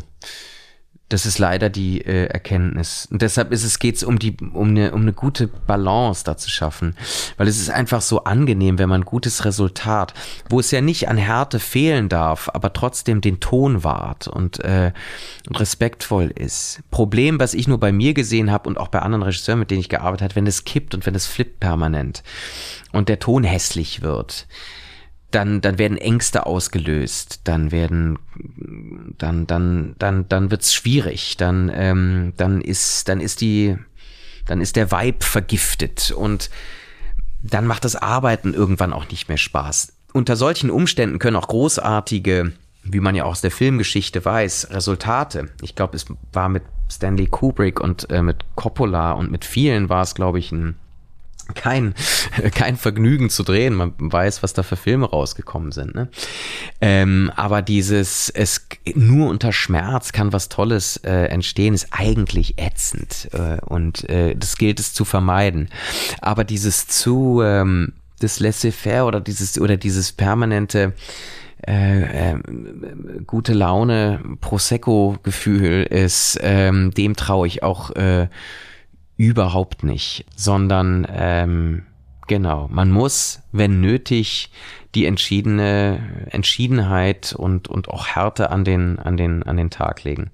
Und wenn ich das auch schon nicht nach außen der Arbeit mache, bin ich ja, wenn ich mit mir ganz alleine bin, gehe ich auch total permanent noch hart ins Gericht. Und auch das, denke ich, ist manchmal ein bisschen destruktivus, negativus und kräftezehrend, aber lieber so, als dass ich mich permanent geil finden würde und es alles super ist. Äh, mein ganzes Leben und überhaupt und wie ich bin und wie ich aussehe und was ich mache und, und so. Ähm, und ich kenne schon auch Kandidaten, die da deutlich eitler sind und die gehen mir auf den Keks. Also privat oder auch wenn ich sie sehe, wenn das so schlecht kaschiert ist, ne? Und wenn du hinter den, wenn du in den in den Augen nix ähm, ich hoffe, dass, dass man das bei mir halt auch äh, sieht, die Zweifel und die Ängste und die äh, Komplexe oder was auch immer das, das ist. Das macht es zumindest, oder jetzt klingt vielleicht auch wieder, ich hoffe, dass man das bei mir sieht. Klingt ja auch bescheuert. aber ich sehe es auf jeden Fall bei den Schauspielern, die ich besonders gerne anschaue sehe ich, äh, und deshalb klingt das jetzt total daneben. Deshalb, also muss ich gleich jetzt wieder revidieren, weil ich mich, da, da gibt es einige, mit denen ich mich gar nicht da in ein Boot schmeißen will. Um Gottes Willen will ich da jetzt nicht missverstanden werden. Aber ähm, wenn ich so an meine Schauspielgötter denke, äh, den leider verstorbenen Philip Seymour Hoffman ist das beste Beispiel. Da war das neben seiner Schauspielkunst auch das, was ich da in diesen Augen sehe und wie man ja weiß im Nachhinein, äh, was da alles los war. Das will man jetzt auch nicht vielleicht für sein eigenes Leben, ne? Aber ähm, Phoenix, äh, Joaquin äh, oder naja, es gibt da so, äh, gibt ja so ein paar, äh, die, wo du weißt, da Gibt es in Deutschland jemanden, den du so anguckst und wo du merkst, boah, da ist irgendwie auf der einen Seite dieses große Können und auf der anderen Seite sehe ich, hinter diesem Können ist der größte Zweifler. Ja, und wie viele kann ich natürlich zu meinen äh, Freunden äh, zählen. Da wären wir auch wieder, wir haben ja eben kurz über ihn gesprochen, Tom. Oder da ist ein ähm, Tom Schilling. Mhm. Tom Schilling, da ist ähm, ähm, August Diel, äh, Tristan Pütter, jetzt auch ein enger Freund geworden ist. Das sehe ich bei ähm, bei vielen und äh, bei weiblichen Anna Mühe, auch einer meiner engsten Freundinnen. Ich liebe, wie die spielt. Katharina Schüttler. Also das, das ist eine lange Liste. Das sehe ich bei, ähm, bei vielen. Und dann gibt's auch paar, deren Namen ich natürlich nicht nennen möchte, wo ich das dann nicht sehe. Und dann denke ich auch, ja. Und dann war es auch manchmal wirklich tatsächlich deckungsgleich, wenn es so Leute waren, die im Ausland oder auch hier, äh, die ich kennengelernt habe, wo ich dachte, ja, dann halt aber auch irgendwie und ist die Hoffnung, my cup of tea. Und ist die Hoffnung des Zweiflers, dass er eines Tages nicht mehr zweifelt? Dass der Zweifel irgendwann vorbei ist? Gar nicht. Irgendwann das macht, das ist so sehr Teil von einem, dass man es vielleicht dann missen würde. Ne? Also ich, äh, mhm. das ist ja genauso wie die, ähm, das, das dann doch das Vergnügen oder die Freude an Zuständen, die eigentlich nicht ähm, Melancholie zum Beispiel, ne? dieses sich suhlen, in Melancholie, was ich ja ganz häufig in der Musik schon immer ähm, Houston Smith Fan. Ausge ja, zum Beispiel bestes Beispiel. Habe ich natürlich auch. Ich sollte ja acht Titel eben bei einer Radiosendung aussuchen, war natürlich dabei. Welcher, welcher ähm, Song? Uh, there is a light in the never goes out. Okay, ja. genau. And if a double decker bus, bus crashes into, into us. us. okay. Today by your side.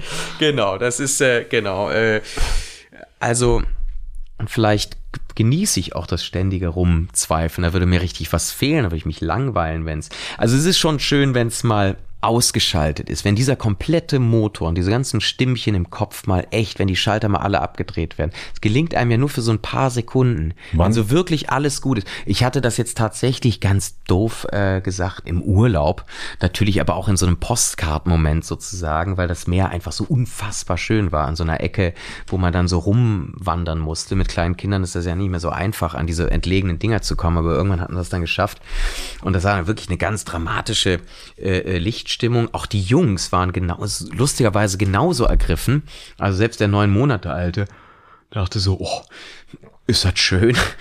Und, ähm, und da wirklich für so ein paar Minuten tatsächlich nur das Geräusch ähm, des Meeres zu hören und ansonsten leise im Kopf. Schon auch herrlich ab und zu. Äh, großartiges Gefühl irgendwie keinen, kein Nörgler hier, kein Agroheini hier auf dem linken Ohr, kein Zweifler, keiner, hätte der Hund nicht geschissen, hätte einen Hasen gekriegt irgendwie. Äh, hätte ich nicht das Ding zusagen sollen? Ach, warum habe ich das jetzt genannt? Ähm, oder wie wird's äh, nächstes Jahr aussehen? Einfach alle die Schnauze halten und, und Ruhe und, und das so. Und nach paar Minuten geht's dann wieder los. Ne?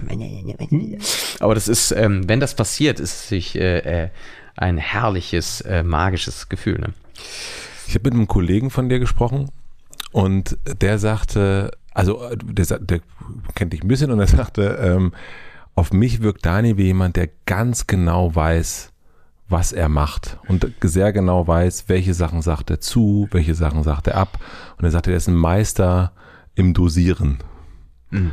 Ist das etwas, was du also würdest du dem zustimmen, dass du da ganz gut darin bist? Und ähm, weil es gab eine Phase, das habe ich in einem Porträt gelesen, das habe ich, das ist jetzt auch lange her, wo, wo äh, stand dann drin, ja, es gab eine Zeit, da ging er den, war er zu viel, zu präsent. Und jetzt, wenn man sich so anguckt, es gibt nicht so unendlich viele Artikel, es ist sehr ausgewählt. Äh, wir mhm. haben auch schon irgendwie, keine Ahnung, seit zwei Jahren sind wir an dem Termin dran. Und es ist irgendwie nicht so, man hat nicht man macht nicht irgendwie Daniel Brühl und dann ist Talkshow, Talkshow, Talkshow, sondern nee, nee, nee. das ist sehr, sehr, ähm, ja.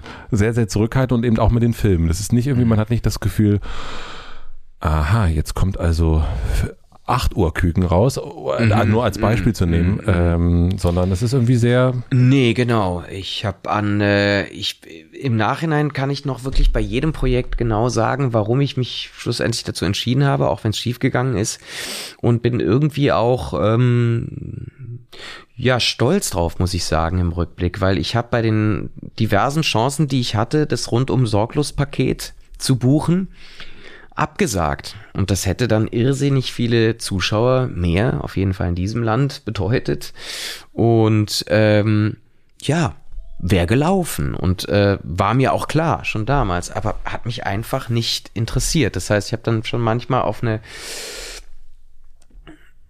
etwas schwierigere Karte gesetzt. Ich wollte schon immer das schaffen, was aber selbst dann, äh, wo man dann irgendwann zwischen den Lagern war. Und das ging mir auch häufig im Leben so, oder geht mir bis jetzt noch so, ähm, dass ich denke, ich schwimme irgendwo in der Mitte. So, das, ähm, hm. das fängt schon familiär an. Das fängt auch mit dem Aussehen. Also ich sehe weder aus wie ein Spanier noch oder vielleicht, also auf jeden Fall eher wie ein Deutsch, aber ich war auch, da war es immer so ein, so ein komischer Mischmasch und ähm, im, im, was Filmprojekte zum Beispiel angeht, ich wollte schon immer eigentlich Arthouse-Filme machen, die aber natürlich auch funktionieren, im Sinne von unterhaltsam funktionieren.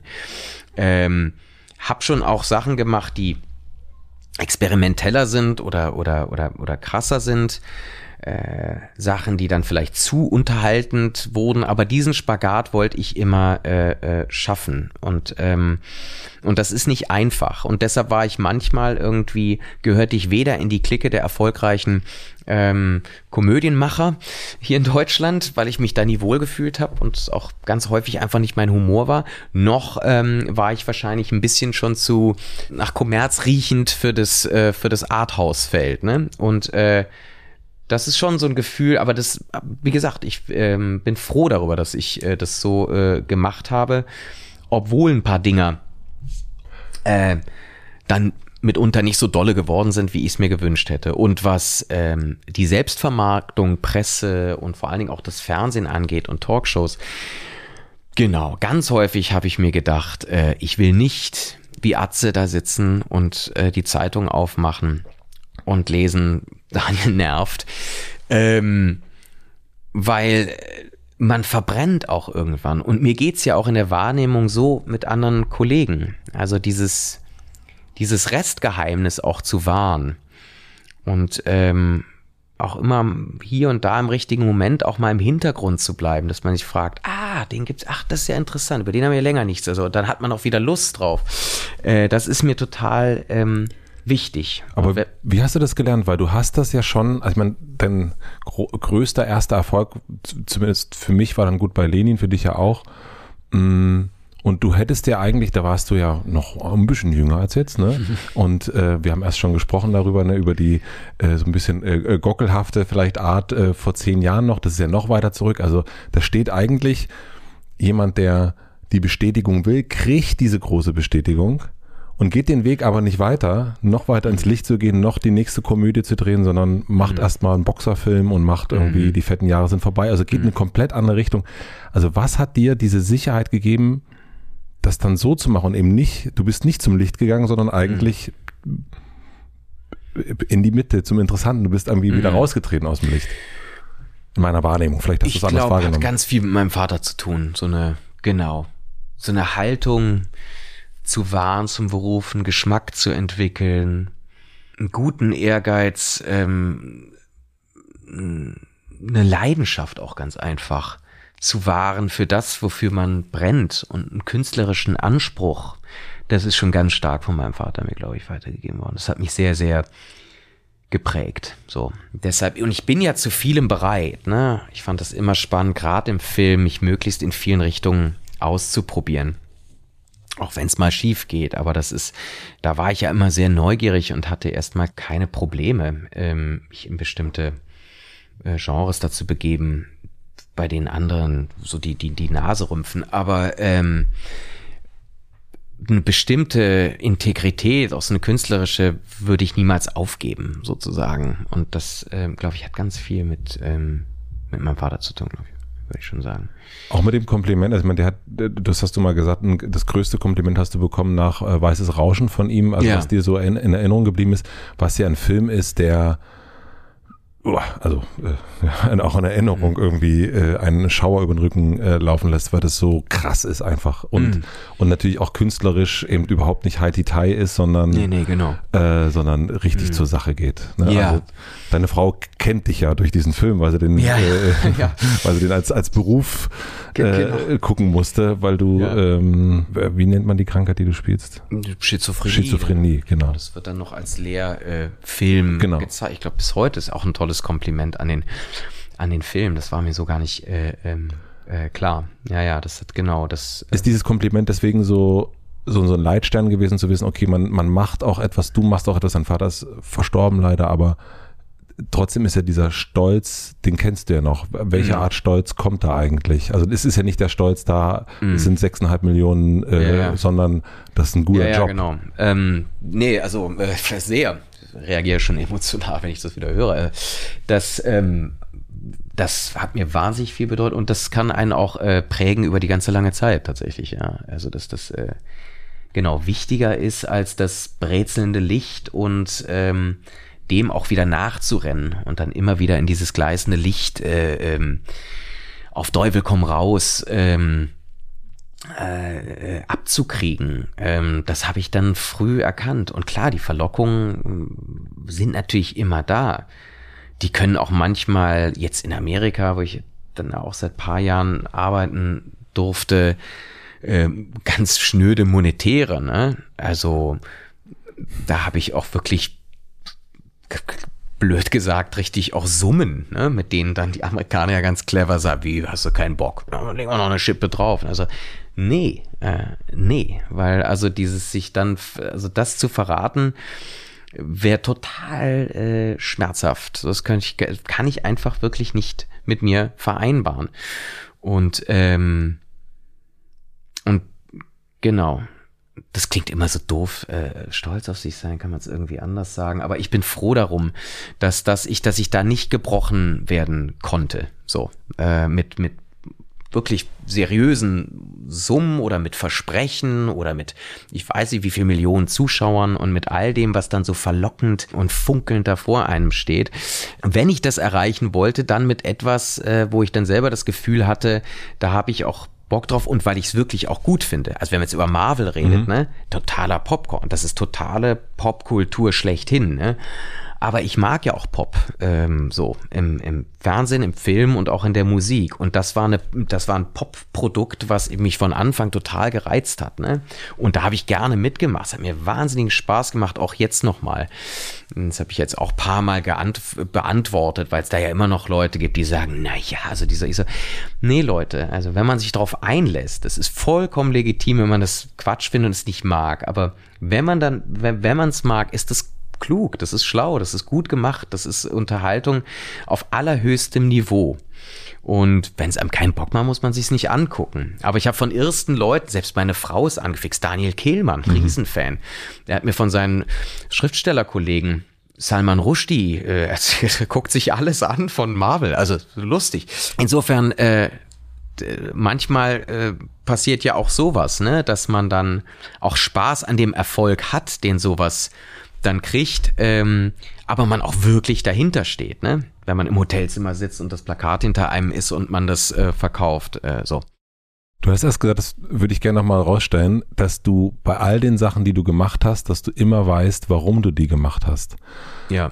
Was, wie erreichst du das?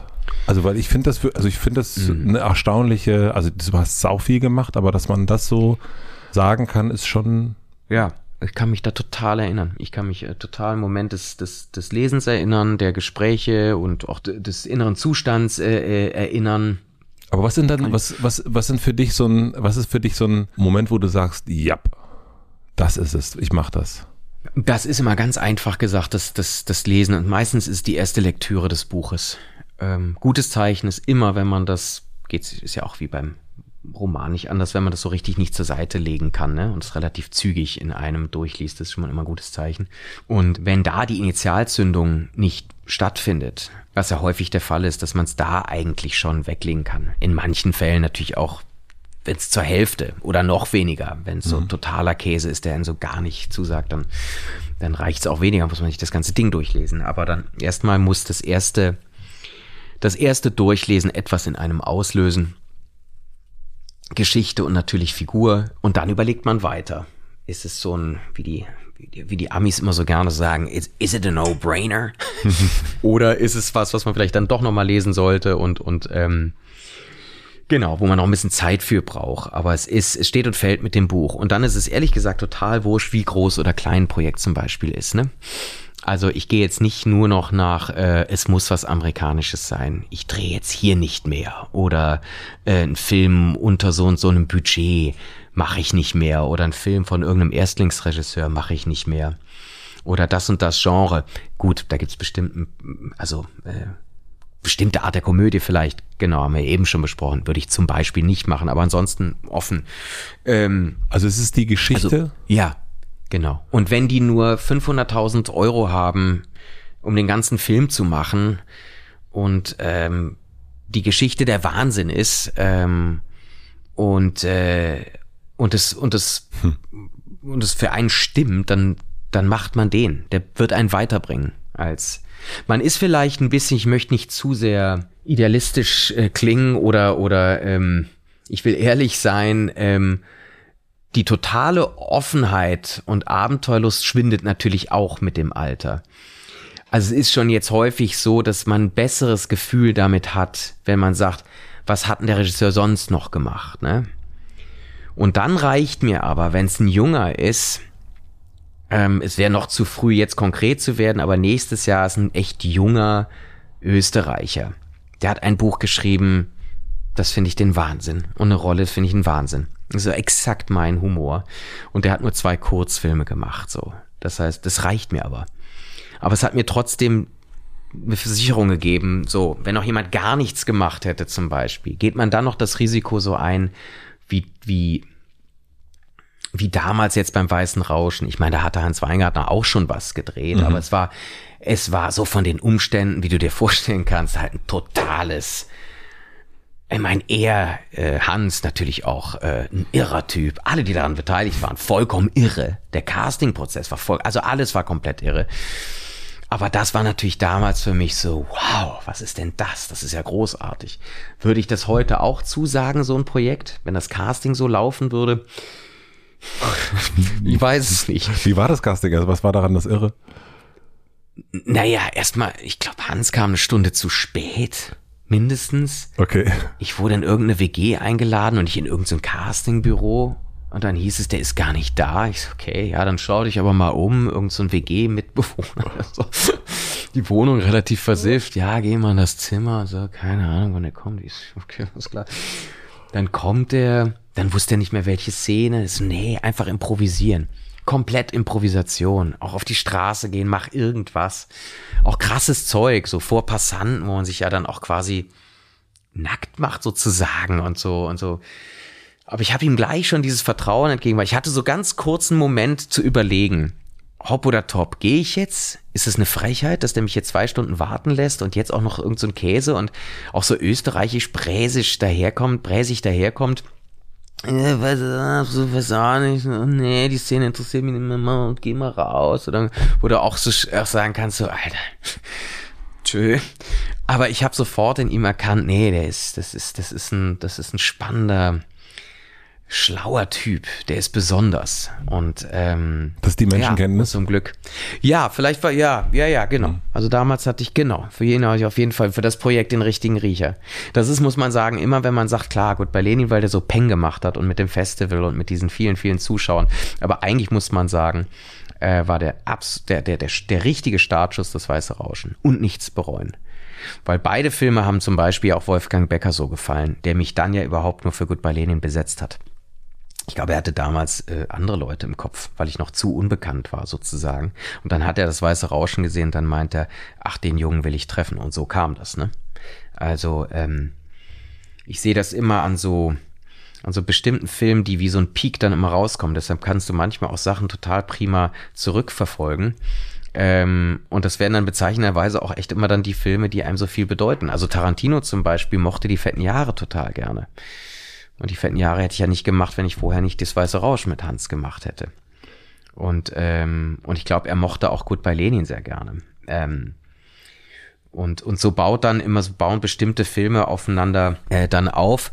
Und das Schöne daran ist, ist, dass sie einen dadurch auch immer das Leben lang so verfolgen. Also auch immer wieder darauf angesprochen zu werden, ist total schön bei Lenin war es irgendwann so ein bisschen so Fluch und Segen, weil ich dachte, irgendwann dachte ich, ich kann nicht mehr, also ich meine, ich will nur echt andere Sachen gemacht. Ich kann hier jedes Mal noch nach 15 Jahren irgendwie in einem Dschungel in, in, in Chile. Ach nee, gibt's ja nicht. Der, ich habe das gedacht. Der mit den Gurken. der mit den Gurken, ja. Ich habe es gedacht, Alter. als ich das, äh, es gab dieses große Zeitporträt im letzten Jahr von dir und da stand Überschrift Goodbye Lenin, mhm. äh, äh, Star. Und dann dachte ich so, ja. wow, okay. Ja, ja, also ja. das ne? ist so, Okay, Meine krass, Güte, ne? also ja. der hat doch wirklich viel, also wirklich sehr ja, viel ja, gemacht. also man freut sich immer über Sachen, die das dann so ankratzen, also wo man dann denkt, ah, das könnte es ablösen. Aber selbst hier äh, Rush zum Beispiel lief ja lange nicht so gut. Äh, ähm, das heißt, wo so ein anderer Lichtblick mal, auch mhm. international, auf den man wirklich stolz war.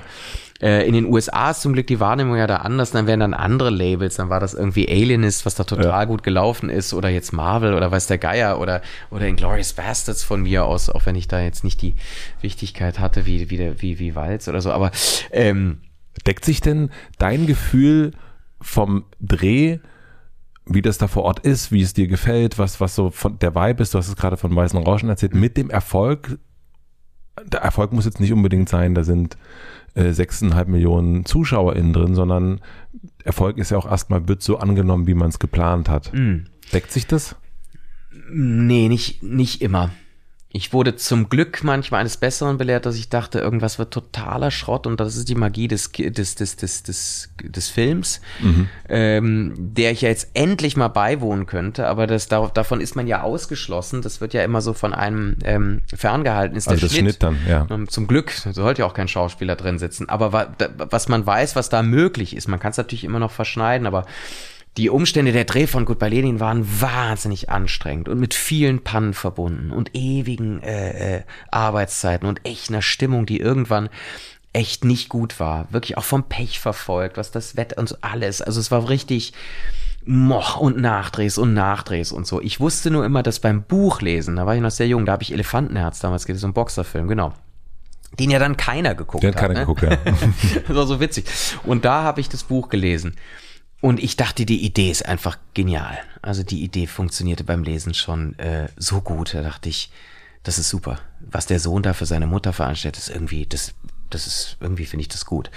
Aber beim Drehen, auch bei dem ersten langen Schnitt weiß ich, wie enttäuscht Wolfgang war. Das gab so einen Rohschnitt, da war es ganz still. Da hat keiner dran geglaubt. Äh, und da wurde nochmal ewig geschnitten und nochmal nachgedreht. Und dann wird wird dann sowas, was plötzlich den, den Nerv so trifft. Aber das hat auch so viel beim Film, ist ja faszinierend, was das mit einem Zeitgeist, mit einem, mit einem Timing, mit einer Stimmung zu tun hat äh, im, im Land oder, oder sonst wo, ne? Der Film paar Jahre später hätte lange nicht die Zahlen gemacht oder paar Jahre davor. Dass man spürte so dieses Thema auch der Nostalgie und dieses, und auch noch eine gewisse andere Euphorie ähm, oder Interesse ähm, auf so eine Art, auf so komödiantisch damit umzugehen, war total, lag so im Raum. Es waren so zehn Jahre verstrichen. Ähm, das war irgendwie ein gutes, ein gutes Timing. Ähm, und da hofft man immer drauf, wenn man selber was, was, was rausbringt. Ich meine, gut, jetzt sowieso äh, hat man mit ganz anderen äh, äh, Kräften noch äh, zu tun. Ne? Also wenn jetzt Mitte Juli mein Film rauskommt, dann muss ich sowieso fragen, wie sieht's bis dahin denn jetzt wieder aus? Ne? Äh, darf man ins Kino? Gibt's noch Kinos? Äh, das ist ja äh, nochmal so ein Extrembeispiel. Aber es hat mit so vielen anderen Faktoren da, äh, zu tun, ob was ein Erfolg wird oder nicht. Das finde ich immer faszinierend. Deshalb finde ich Verleiharbeit auch immer so spannend und versuche mich auch da jetzt einzubringen, ne?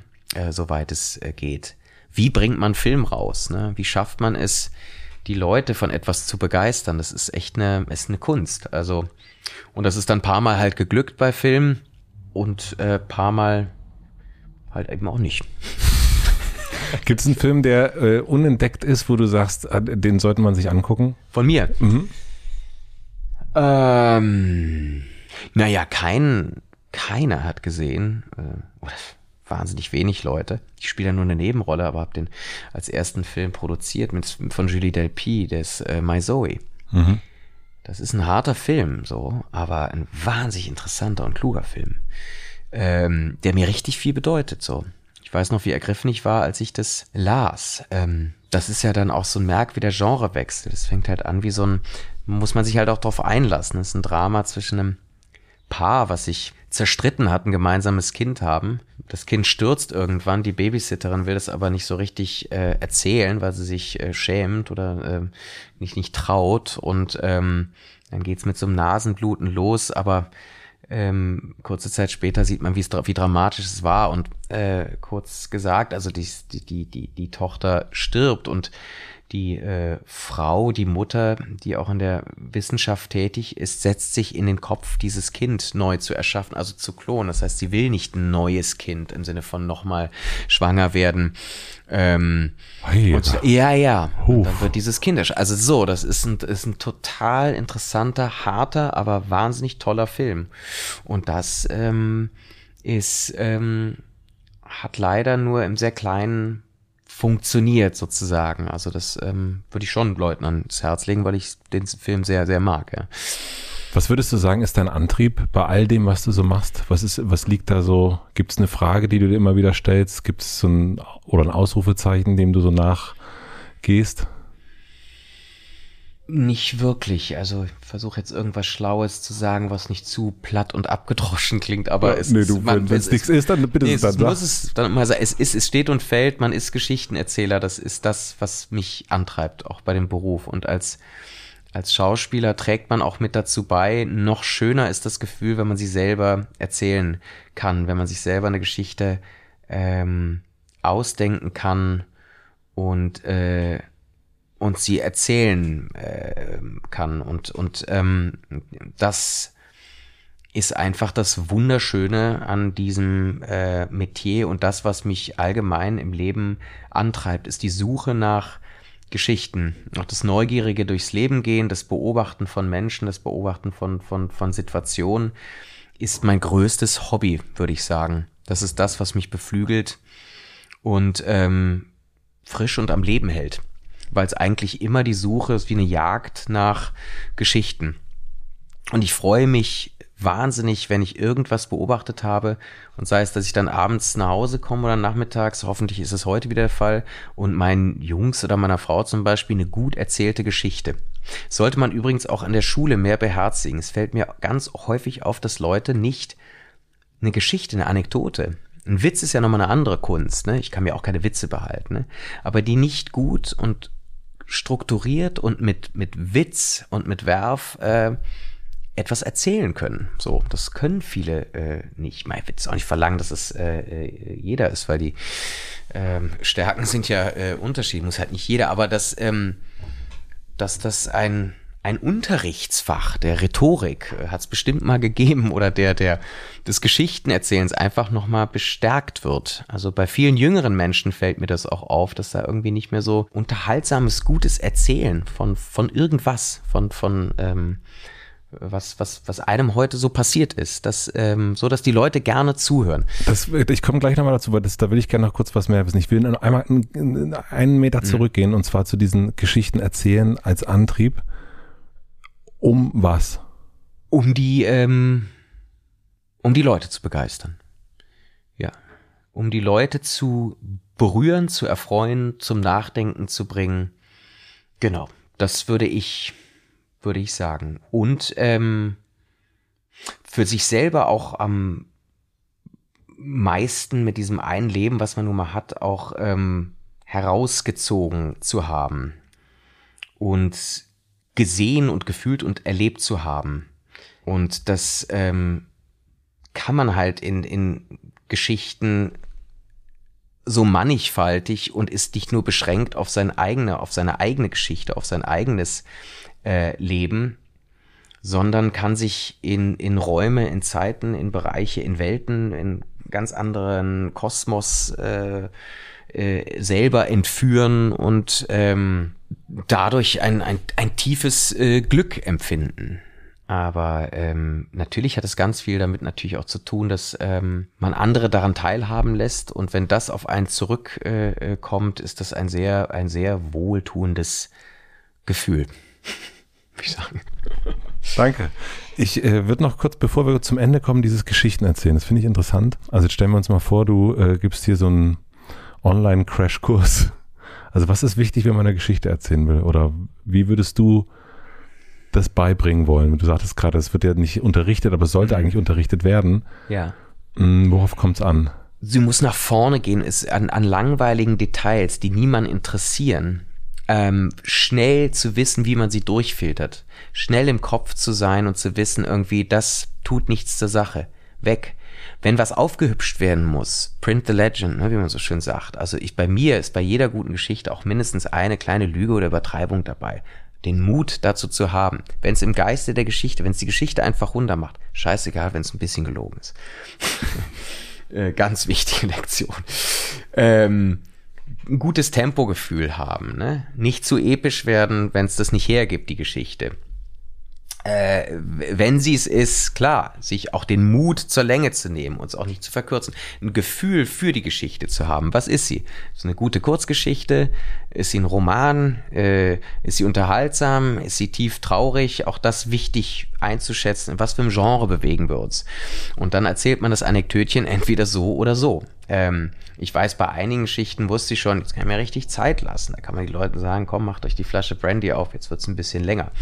Ähm, also die Leute auch da gut äh, an, die, an die Hand nehmen sozusagen und allein wie man es spricht oder vorträgt, schon mal so ein, so ein, ähm, so ein Gefühl dafür geben, äh, wo man sich jetzt gerade befindet. Und das ähm, wenn das Kino dann funktioniert oder auch klar das Theater oder was auch immer, dann ähm, ist es ja auch ähm, ist es ja auch das, wenn man sich wenn man sich der Zeit nicht mehr bewusst ist, wenn es wenn es wenn du wirklich in, in was in ein Paralleluniversum hineinkatapultiert wirst. Und es ist ja auch nichts anderes als eine gute Art der Hypnose. Ne? Wir sind ja quasi bei einem Filmschauen unter einer unter so einer Art Hypnose, die, wenn sie gut ist, ähm, einfach ähm, ist das doch wunderbar, in so einer Raumzeitkapsel zu sein, wo man wirklich mal entführt wird. Ähm, und wenn das halt nicht funktioniert und gut gemacht ist, dann merkt der Zuschauer das halt auch. Ne? Das ist also, und das, wie gesagt, kann man auch ähm, im Kleinen sollte man das erlernen. Und das waren meine ersten Erfolgserlebnisse auch in der Grundschule. Ich habe da Zeug erzählt, gelogenen Kram irgendwie, immer wenn ich vom Urlaub kam, irgendwelche Märchen. So, so aber ich, ich hatte dann immer so eine Traube um mich rum. Das war dann schnell meine Position, die ich gefunden habe, ähm, die mir unheimlich, unheimliches Selbstbewusstsein gegeben hat. Ich war jetzt weder der beste Sportler, noch war ich der stärkste und, und, und schönste und äh, ähm, dann sucht man sich so als Kind und Jugendlicher so seine Nische und dann wusste ich ziemlich schnell, dass das ist es. Und damit kriege ich die Lehrer sogar in meinen Bann gezogen, die glauben mir das alles und die, die, die, äh, die Mitschüler. Das hat mir immer sehr viel Halt gegeben und sehr großen Spaß gemacht und äh, Befriedigung verschafft. Genau, aktiv nach Geschichten Ausschau halten und die dann auch äh, wiederzugeben. Und, und wie gesagt, ich habe ein paar Leute in meinem Umfeld, da kriege ich schon immer die Krise, wenn sie anfangen, irgendwas zu erzählen, weil ich dann schon, weil ich dann schon einschlafe nach, nach, nach zwei, drei Sätzen. Und den würde ich gerne, das kann man aber nicht machen, das ist natürlich furchtbar, ne? Zu sagen, ey, bevor du jetzt weiterredest, ich soll ich dir mal, weil das könnte ich, glaube ich, wirklich vielleicht ganz gut, sag ich mal, einen kleinen Kurs, diese ganzen Nebensätze mit irgendwelchen Kleinstdetails, das kannst du alles weglassen. Lass es einfach weg, interessiert keinen. Ähm, Jetzt, jetzt stellen wir uns mal vor, du, wir sitzen hier ähm, in der Eckkneipe und Peter Kurt ist dabei und Hanna Herzsprung ist dabei und ähm, ein paar Leute, die du gut findest, die du äh, gern unterhältst. Was würdest du denen erzählen? Welche Geschichte ähm, würdest du denen erzählen, die dir im letzten Jahr passiert ist? Ja, die hat leider, oder was heißt, die hat viel mit Peter zu tun wahrscheinlich. Deshalb wäre es für Peter, glaube ich, langweilig. Ne, wir können auch, wir können auch, also letzten Endes, ich meine, du hast ja so mit, mit ähm, zwei großen Namen für mich zu tun gehabt. Ja. Ne? Einmal mit Niki Lauda und einmal auch mit Quentin ja. Tarantino. Ähm, den, können wir auch nehmen, wenn du, ja. wenn du sagst, du willst einen Anker haben, aber was auch immer. Ich würde äh, ähm, eine Geschichte. Mhm.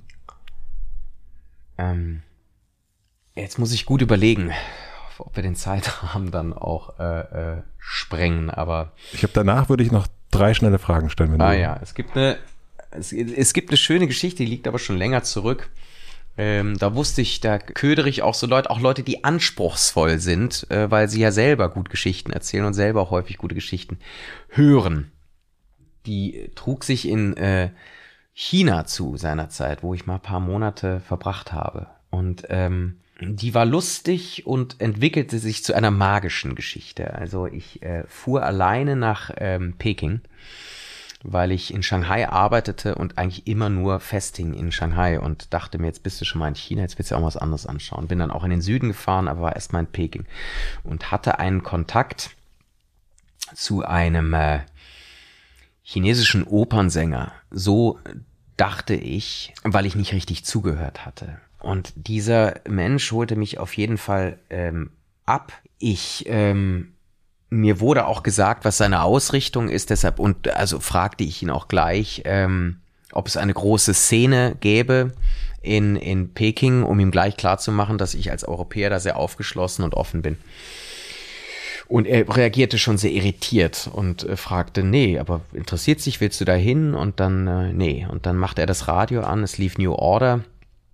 Und er sang wahnsinnig schief dazu und dachte mir irgendwie, also als Opernsänger hat er irgendwie auch kein, auch kein besonderes Talent anscheinend. Und es stellte sich dann raus, dass er ein Restaurant hat, was einem chinesischen Opernsänger aus den Zwanzigern gewidmet ist. Das heißt, alles war ganz alt, alte Gärten, Grammophone, kein, kein Möbelstück war neu.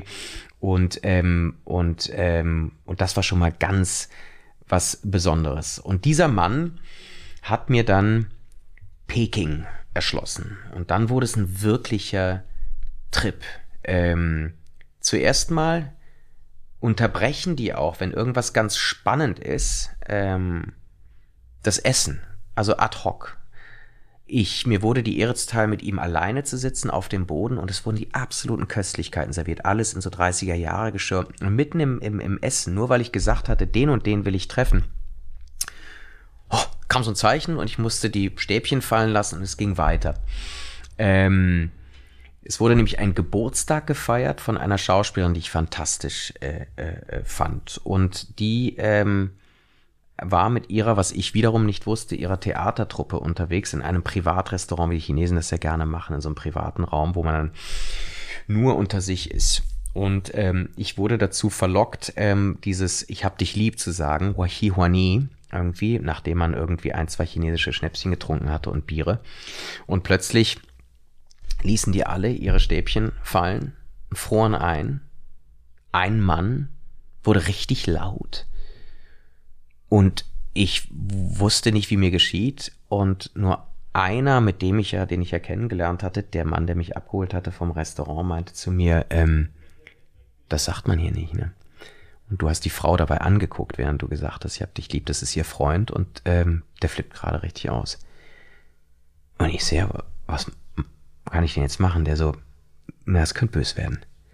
Und ich so, Gottes Willen, das kann ich wahr. Ich bin allein in Peking in diesem privaten Restaurant. Ich konnte, ich habe schon geguckt, wo der ganz feige, muss ich sagen. Also bei 20 Leuten, die es waren und einigen Typen, dachte ich, wo ist der Hinterausgang? Ähm, der ist dann raus ins ans Telefon, hat geschrien. Ich habe gesagt, was sagt er denn? Der so, naja, dass er jetzt auch noch Verstärkung holt. Und äh, keiner mehr hat mich angeguckt. Dieses Gesichtsverlust, ne? keiner an dem Tisch hat mich angeguckt.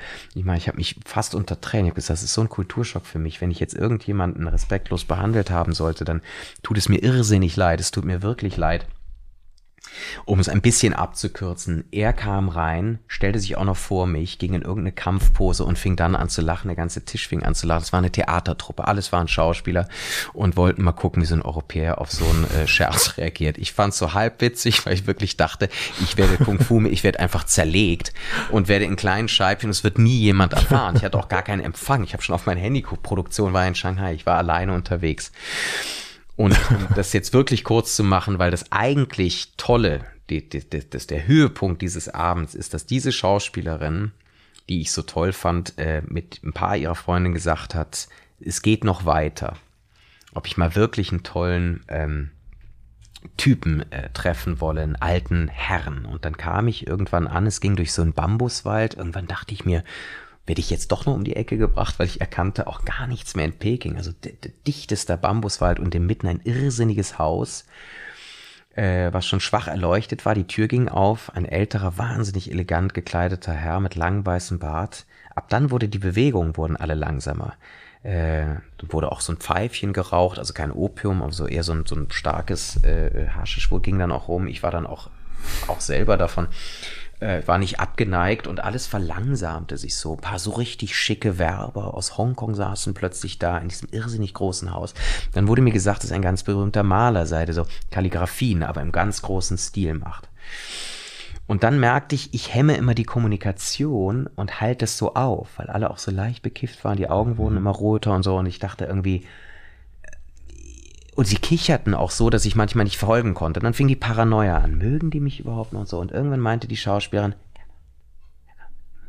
immer nur so geflüstert plötzlich. Und mich, mich dann so bat aufzustehen, ihr zu folgen, mit Handzeichen. Ich so, ja. Und dann schlichen wir durch dieses Haus und kamen irgendwann an so eine Glasfront und ich guckte durch und da saß ein Sessel in so einem riesigen Raum und aus der Wand wuchsen Baumstämme und Äste in einen Raum rein. Und da habe ich mich wirklich gefragt, dem, äh, zu dem Zeitpunkt, boah, war das stark. Also ist das jetzt echt? Weil in so ein Haus, so einen Raum habe ich noch nie in meinem ganzen Leben gesehen. Vollkommen irre. Und dann meinte sie, rein, rein. So, ich, ne? ich, soll, ich soll reingehen. dann gehe ich rein, sie macht die Tür hinter mir zu und lässt mich alleine. Und dann dachte ich noch so kurz, wie Asi. Dann sind die mich einfach losgeworden weil ich die ganze lustige Unterhaltung, ich, ich habe die halt aufgehört, dann schicken die mich jetzt einfach in diesen Raum und, und schließen hinter mir zu. Ich bin alleine. Und ich so wie Asi. Und um das zu verarbeiten, habe ich mir einfach in diesen Sessel reingesetzt. Und plötzlich höre ich so und dann die schönsten, noch nie in meinem Leben vorher gesehen, bunten kleinen Vögel rauschen um mich rum und setzen sich auf diese Äste und sind in diesem Riesenraum der schönste, unfassbarste Raum, in dem ich mich jemals befunden habe. Und irgendwann, als ich selber vollkommen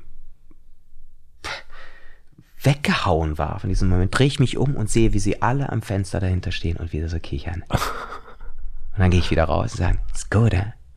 It's the room of inspiration for the master.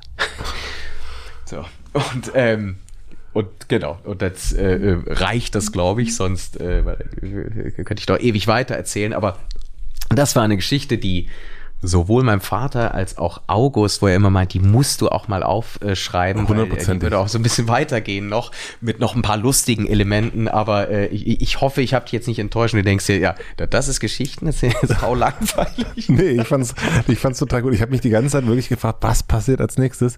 Ja. Und es ist, ähm, also danke, dass du es erzählt hast. Ja. Ähm, und es ist vor allen Dingen auch das, was ich an nebenan so gut finde. Das ja. ist so, ähm, wir haben den angemacht, ich habe den Link bekommen und wie das mhm. so ist, man legt sich so ins Bett rein und sagt, ja, der kommt in zwei Wochen und wollen wir den mal gucken? Ja, ich bin schon ein bisschen müde, okay, ja, da gucken mhm. wir uns den an und machen den dann so an und dann fängt der so an und ich habe den am Anfang, ich habe nichts gelesen vorher, wusste mhm. gar nichts mhm. Mhm. und dann geht diese Geschichte nämlich die ganze Zeit nach vorn. Und es hat mhm, mich, mhm. ähm, und es hat mich so wirklich, ich war so richtig, ich habe dann den nächsten Tag Hannah Herzsprung hier getroffen und das ist so ein geiler Film. Mhm. Ach, und, das freut äh, mich. Äh, und weil es ähm, vor allen Dingen das Geschichten erzählen ist und das völlig, man weiß überhaupt nicht, was als nächstes passiert. Es gibt so eine Szene, wo du auf die Toilette gehst und man sitzt so davor und ich habe wirklich, mhm.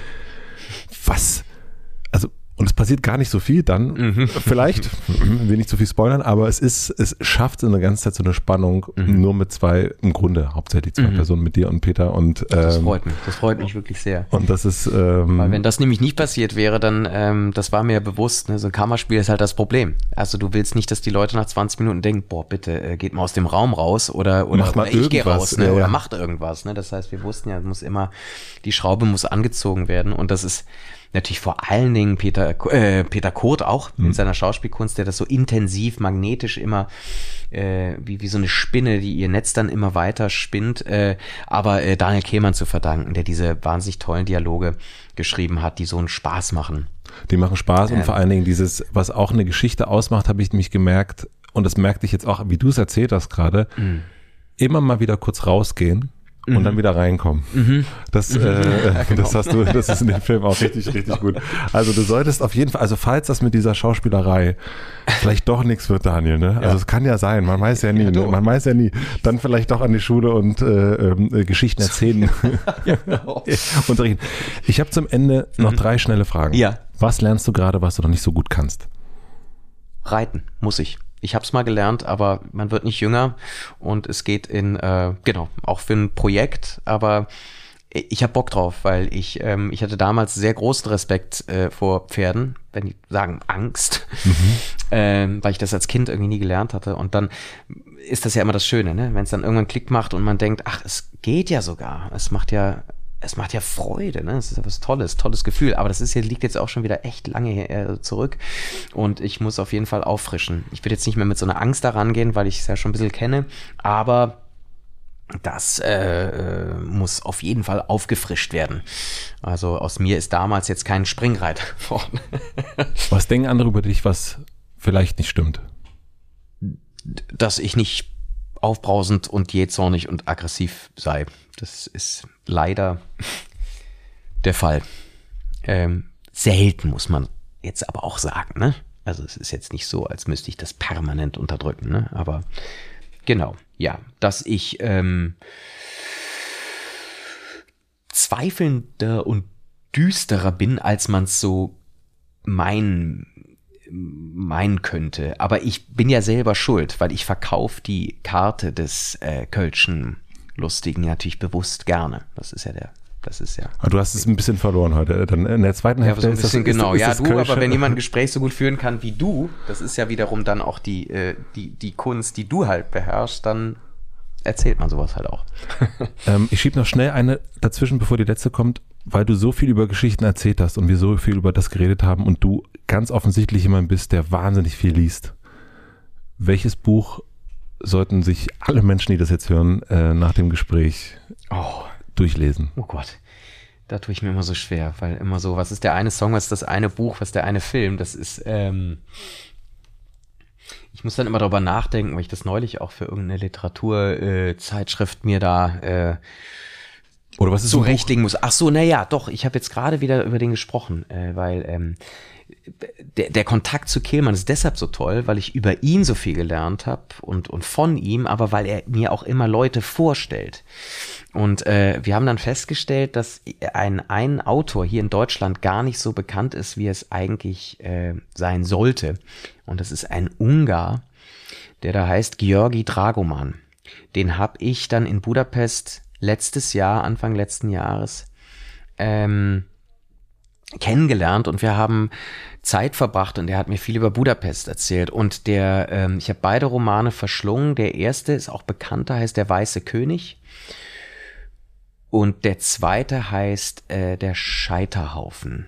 Uh, Beides okay. erzählt aus der Perspektive von Kindern. Mhm. Verschieden alt, das eine mal ein Junge, das andere mal ein Mädchen. Und ähm, ähm, ich finde das absolut äh, meisterlich, was, wie, wie, wie der schreibt. Äh, aber kennen hier ähm, viele nicht.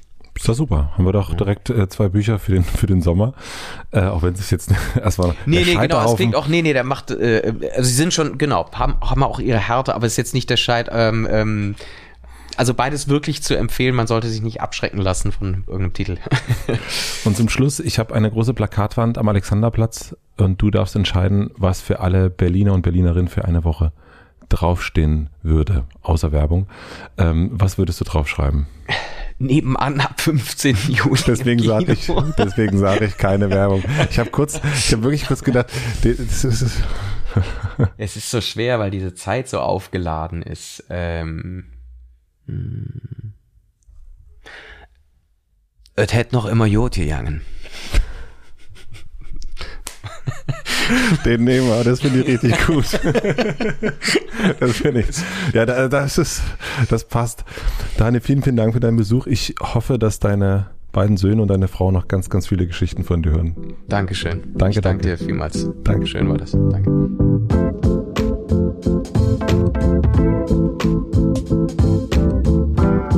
Das war Daniel Brühl. Vielen, vielen herzlichen Dank fürs Zuhören. Ich hoffe, ihr hattet genauso viel Freude wie ich. Ich finde es gerade nochmal beim Anhören sehr, sehr faszinierend, wenn Menschen durch ihr Handwerk eine Wirkung ganz bewusst erzeugen können. Mir fällt das immer wieder bei SchauspielerInnen auf. Sie wissen, wie sie wirken und wie sie Wirkung erzeugen können. Und darin ist Daniel Brühl ein absoluter Meister. Ihm so im Raum zu begegnen und auch jetzt nochmal zu hören, das ist wirklich Weltklasse, muss man echt sagen. Ich mochte sehr diese beiden Versionen von ihm, die er ja auch geteilt hat. Diesen Typen, der mit jedem im Kiez quatschen will und connecten will und dann aber den Zweifler und Nörgler in den eigenen vier Wänden. Schaut euch unbedingt seinen Film nebenan an. Da kommen diese beiden Typen nämlich auch irgendwie zusammen. Es ist wirklich beeindruckend und ich schaue mir den auch nochmal an und werde den auch nochmal anhören, denn darauf müsst ihr mal achten. Die Musik ist ganz, ganz, ganz fantastisch. Darüber haben wir gar nicht gesprochen. Wie immer an dieser Stelle bedanke ich mich bei den Supportern, bei Heineken, natürlich bei Motel One, wo ich gerade das hier aufnehme und bei Messenger People. Herzlichen Dank an Anni Hofmann für die redaktionelle Unterstützung, an Jan Köppen für die Musik und bei Maximilian Frisch, der das hier schneidet und mixt. Ab und zu gibt es am Ende ja eine kleine Podcast-Empfehlung zum direkten Weiterhören und ich empfehle das, was ich mir jetzt direkt als nächstes anhören werde. Und zwar gibt es eine neue Folge durch die Gegend und das ist ein Podcast von Christian Möller, einer meiner Lieblings-Interview-Podcasts sowieso. Christian Möller geht mit seinen Gästen immer spazieren und in der aktuellen Folge, das passt dir sehr gut, spaziert er mit Wolfgang Niedegen am Rhein. Und das werde ich jetzt auch machen. Ich werde jetzt spazieren am Rhein, werde dabei Wolfgang Niedegen zuhören. Und vielleicht macht ihr das auch. Vielleicht seid ihr auch gerade in Köln oder ihr seid in Hamburg, dann könnt ihr um die Alster laufen oder in München an der Isar oder, oder, oder. Schickt mir gerne ein Foto, wenn ihr das macht oder vielleicht auch jetzt hier zum Hotel Matze, wo ihr das gehört habt. Das freut mich immer. Einen schönen Tag, eine gute Nacht, einen schönen Spaziergang. Bis nächste Woche, euer Matze.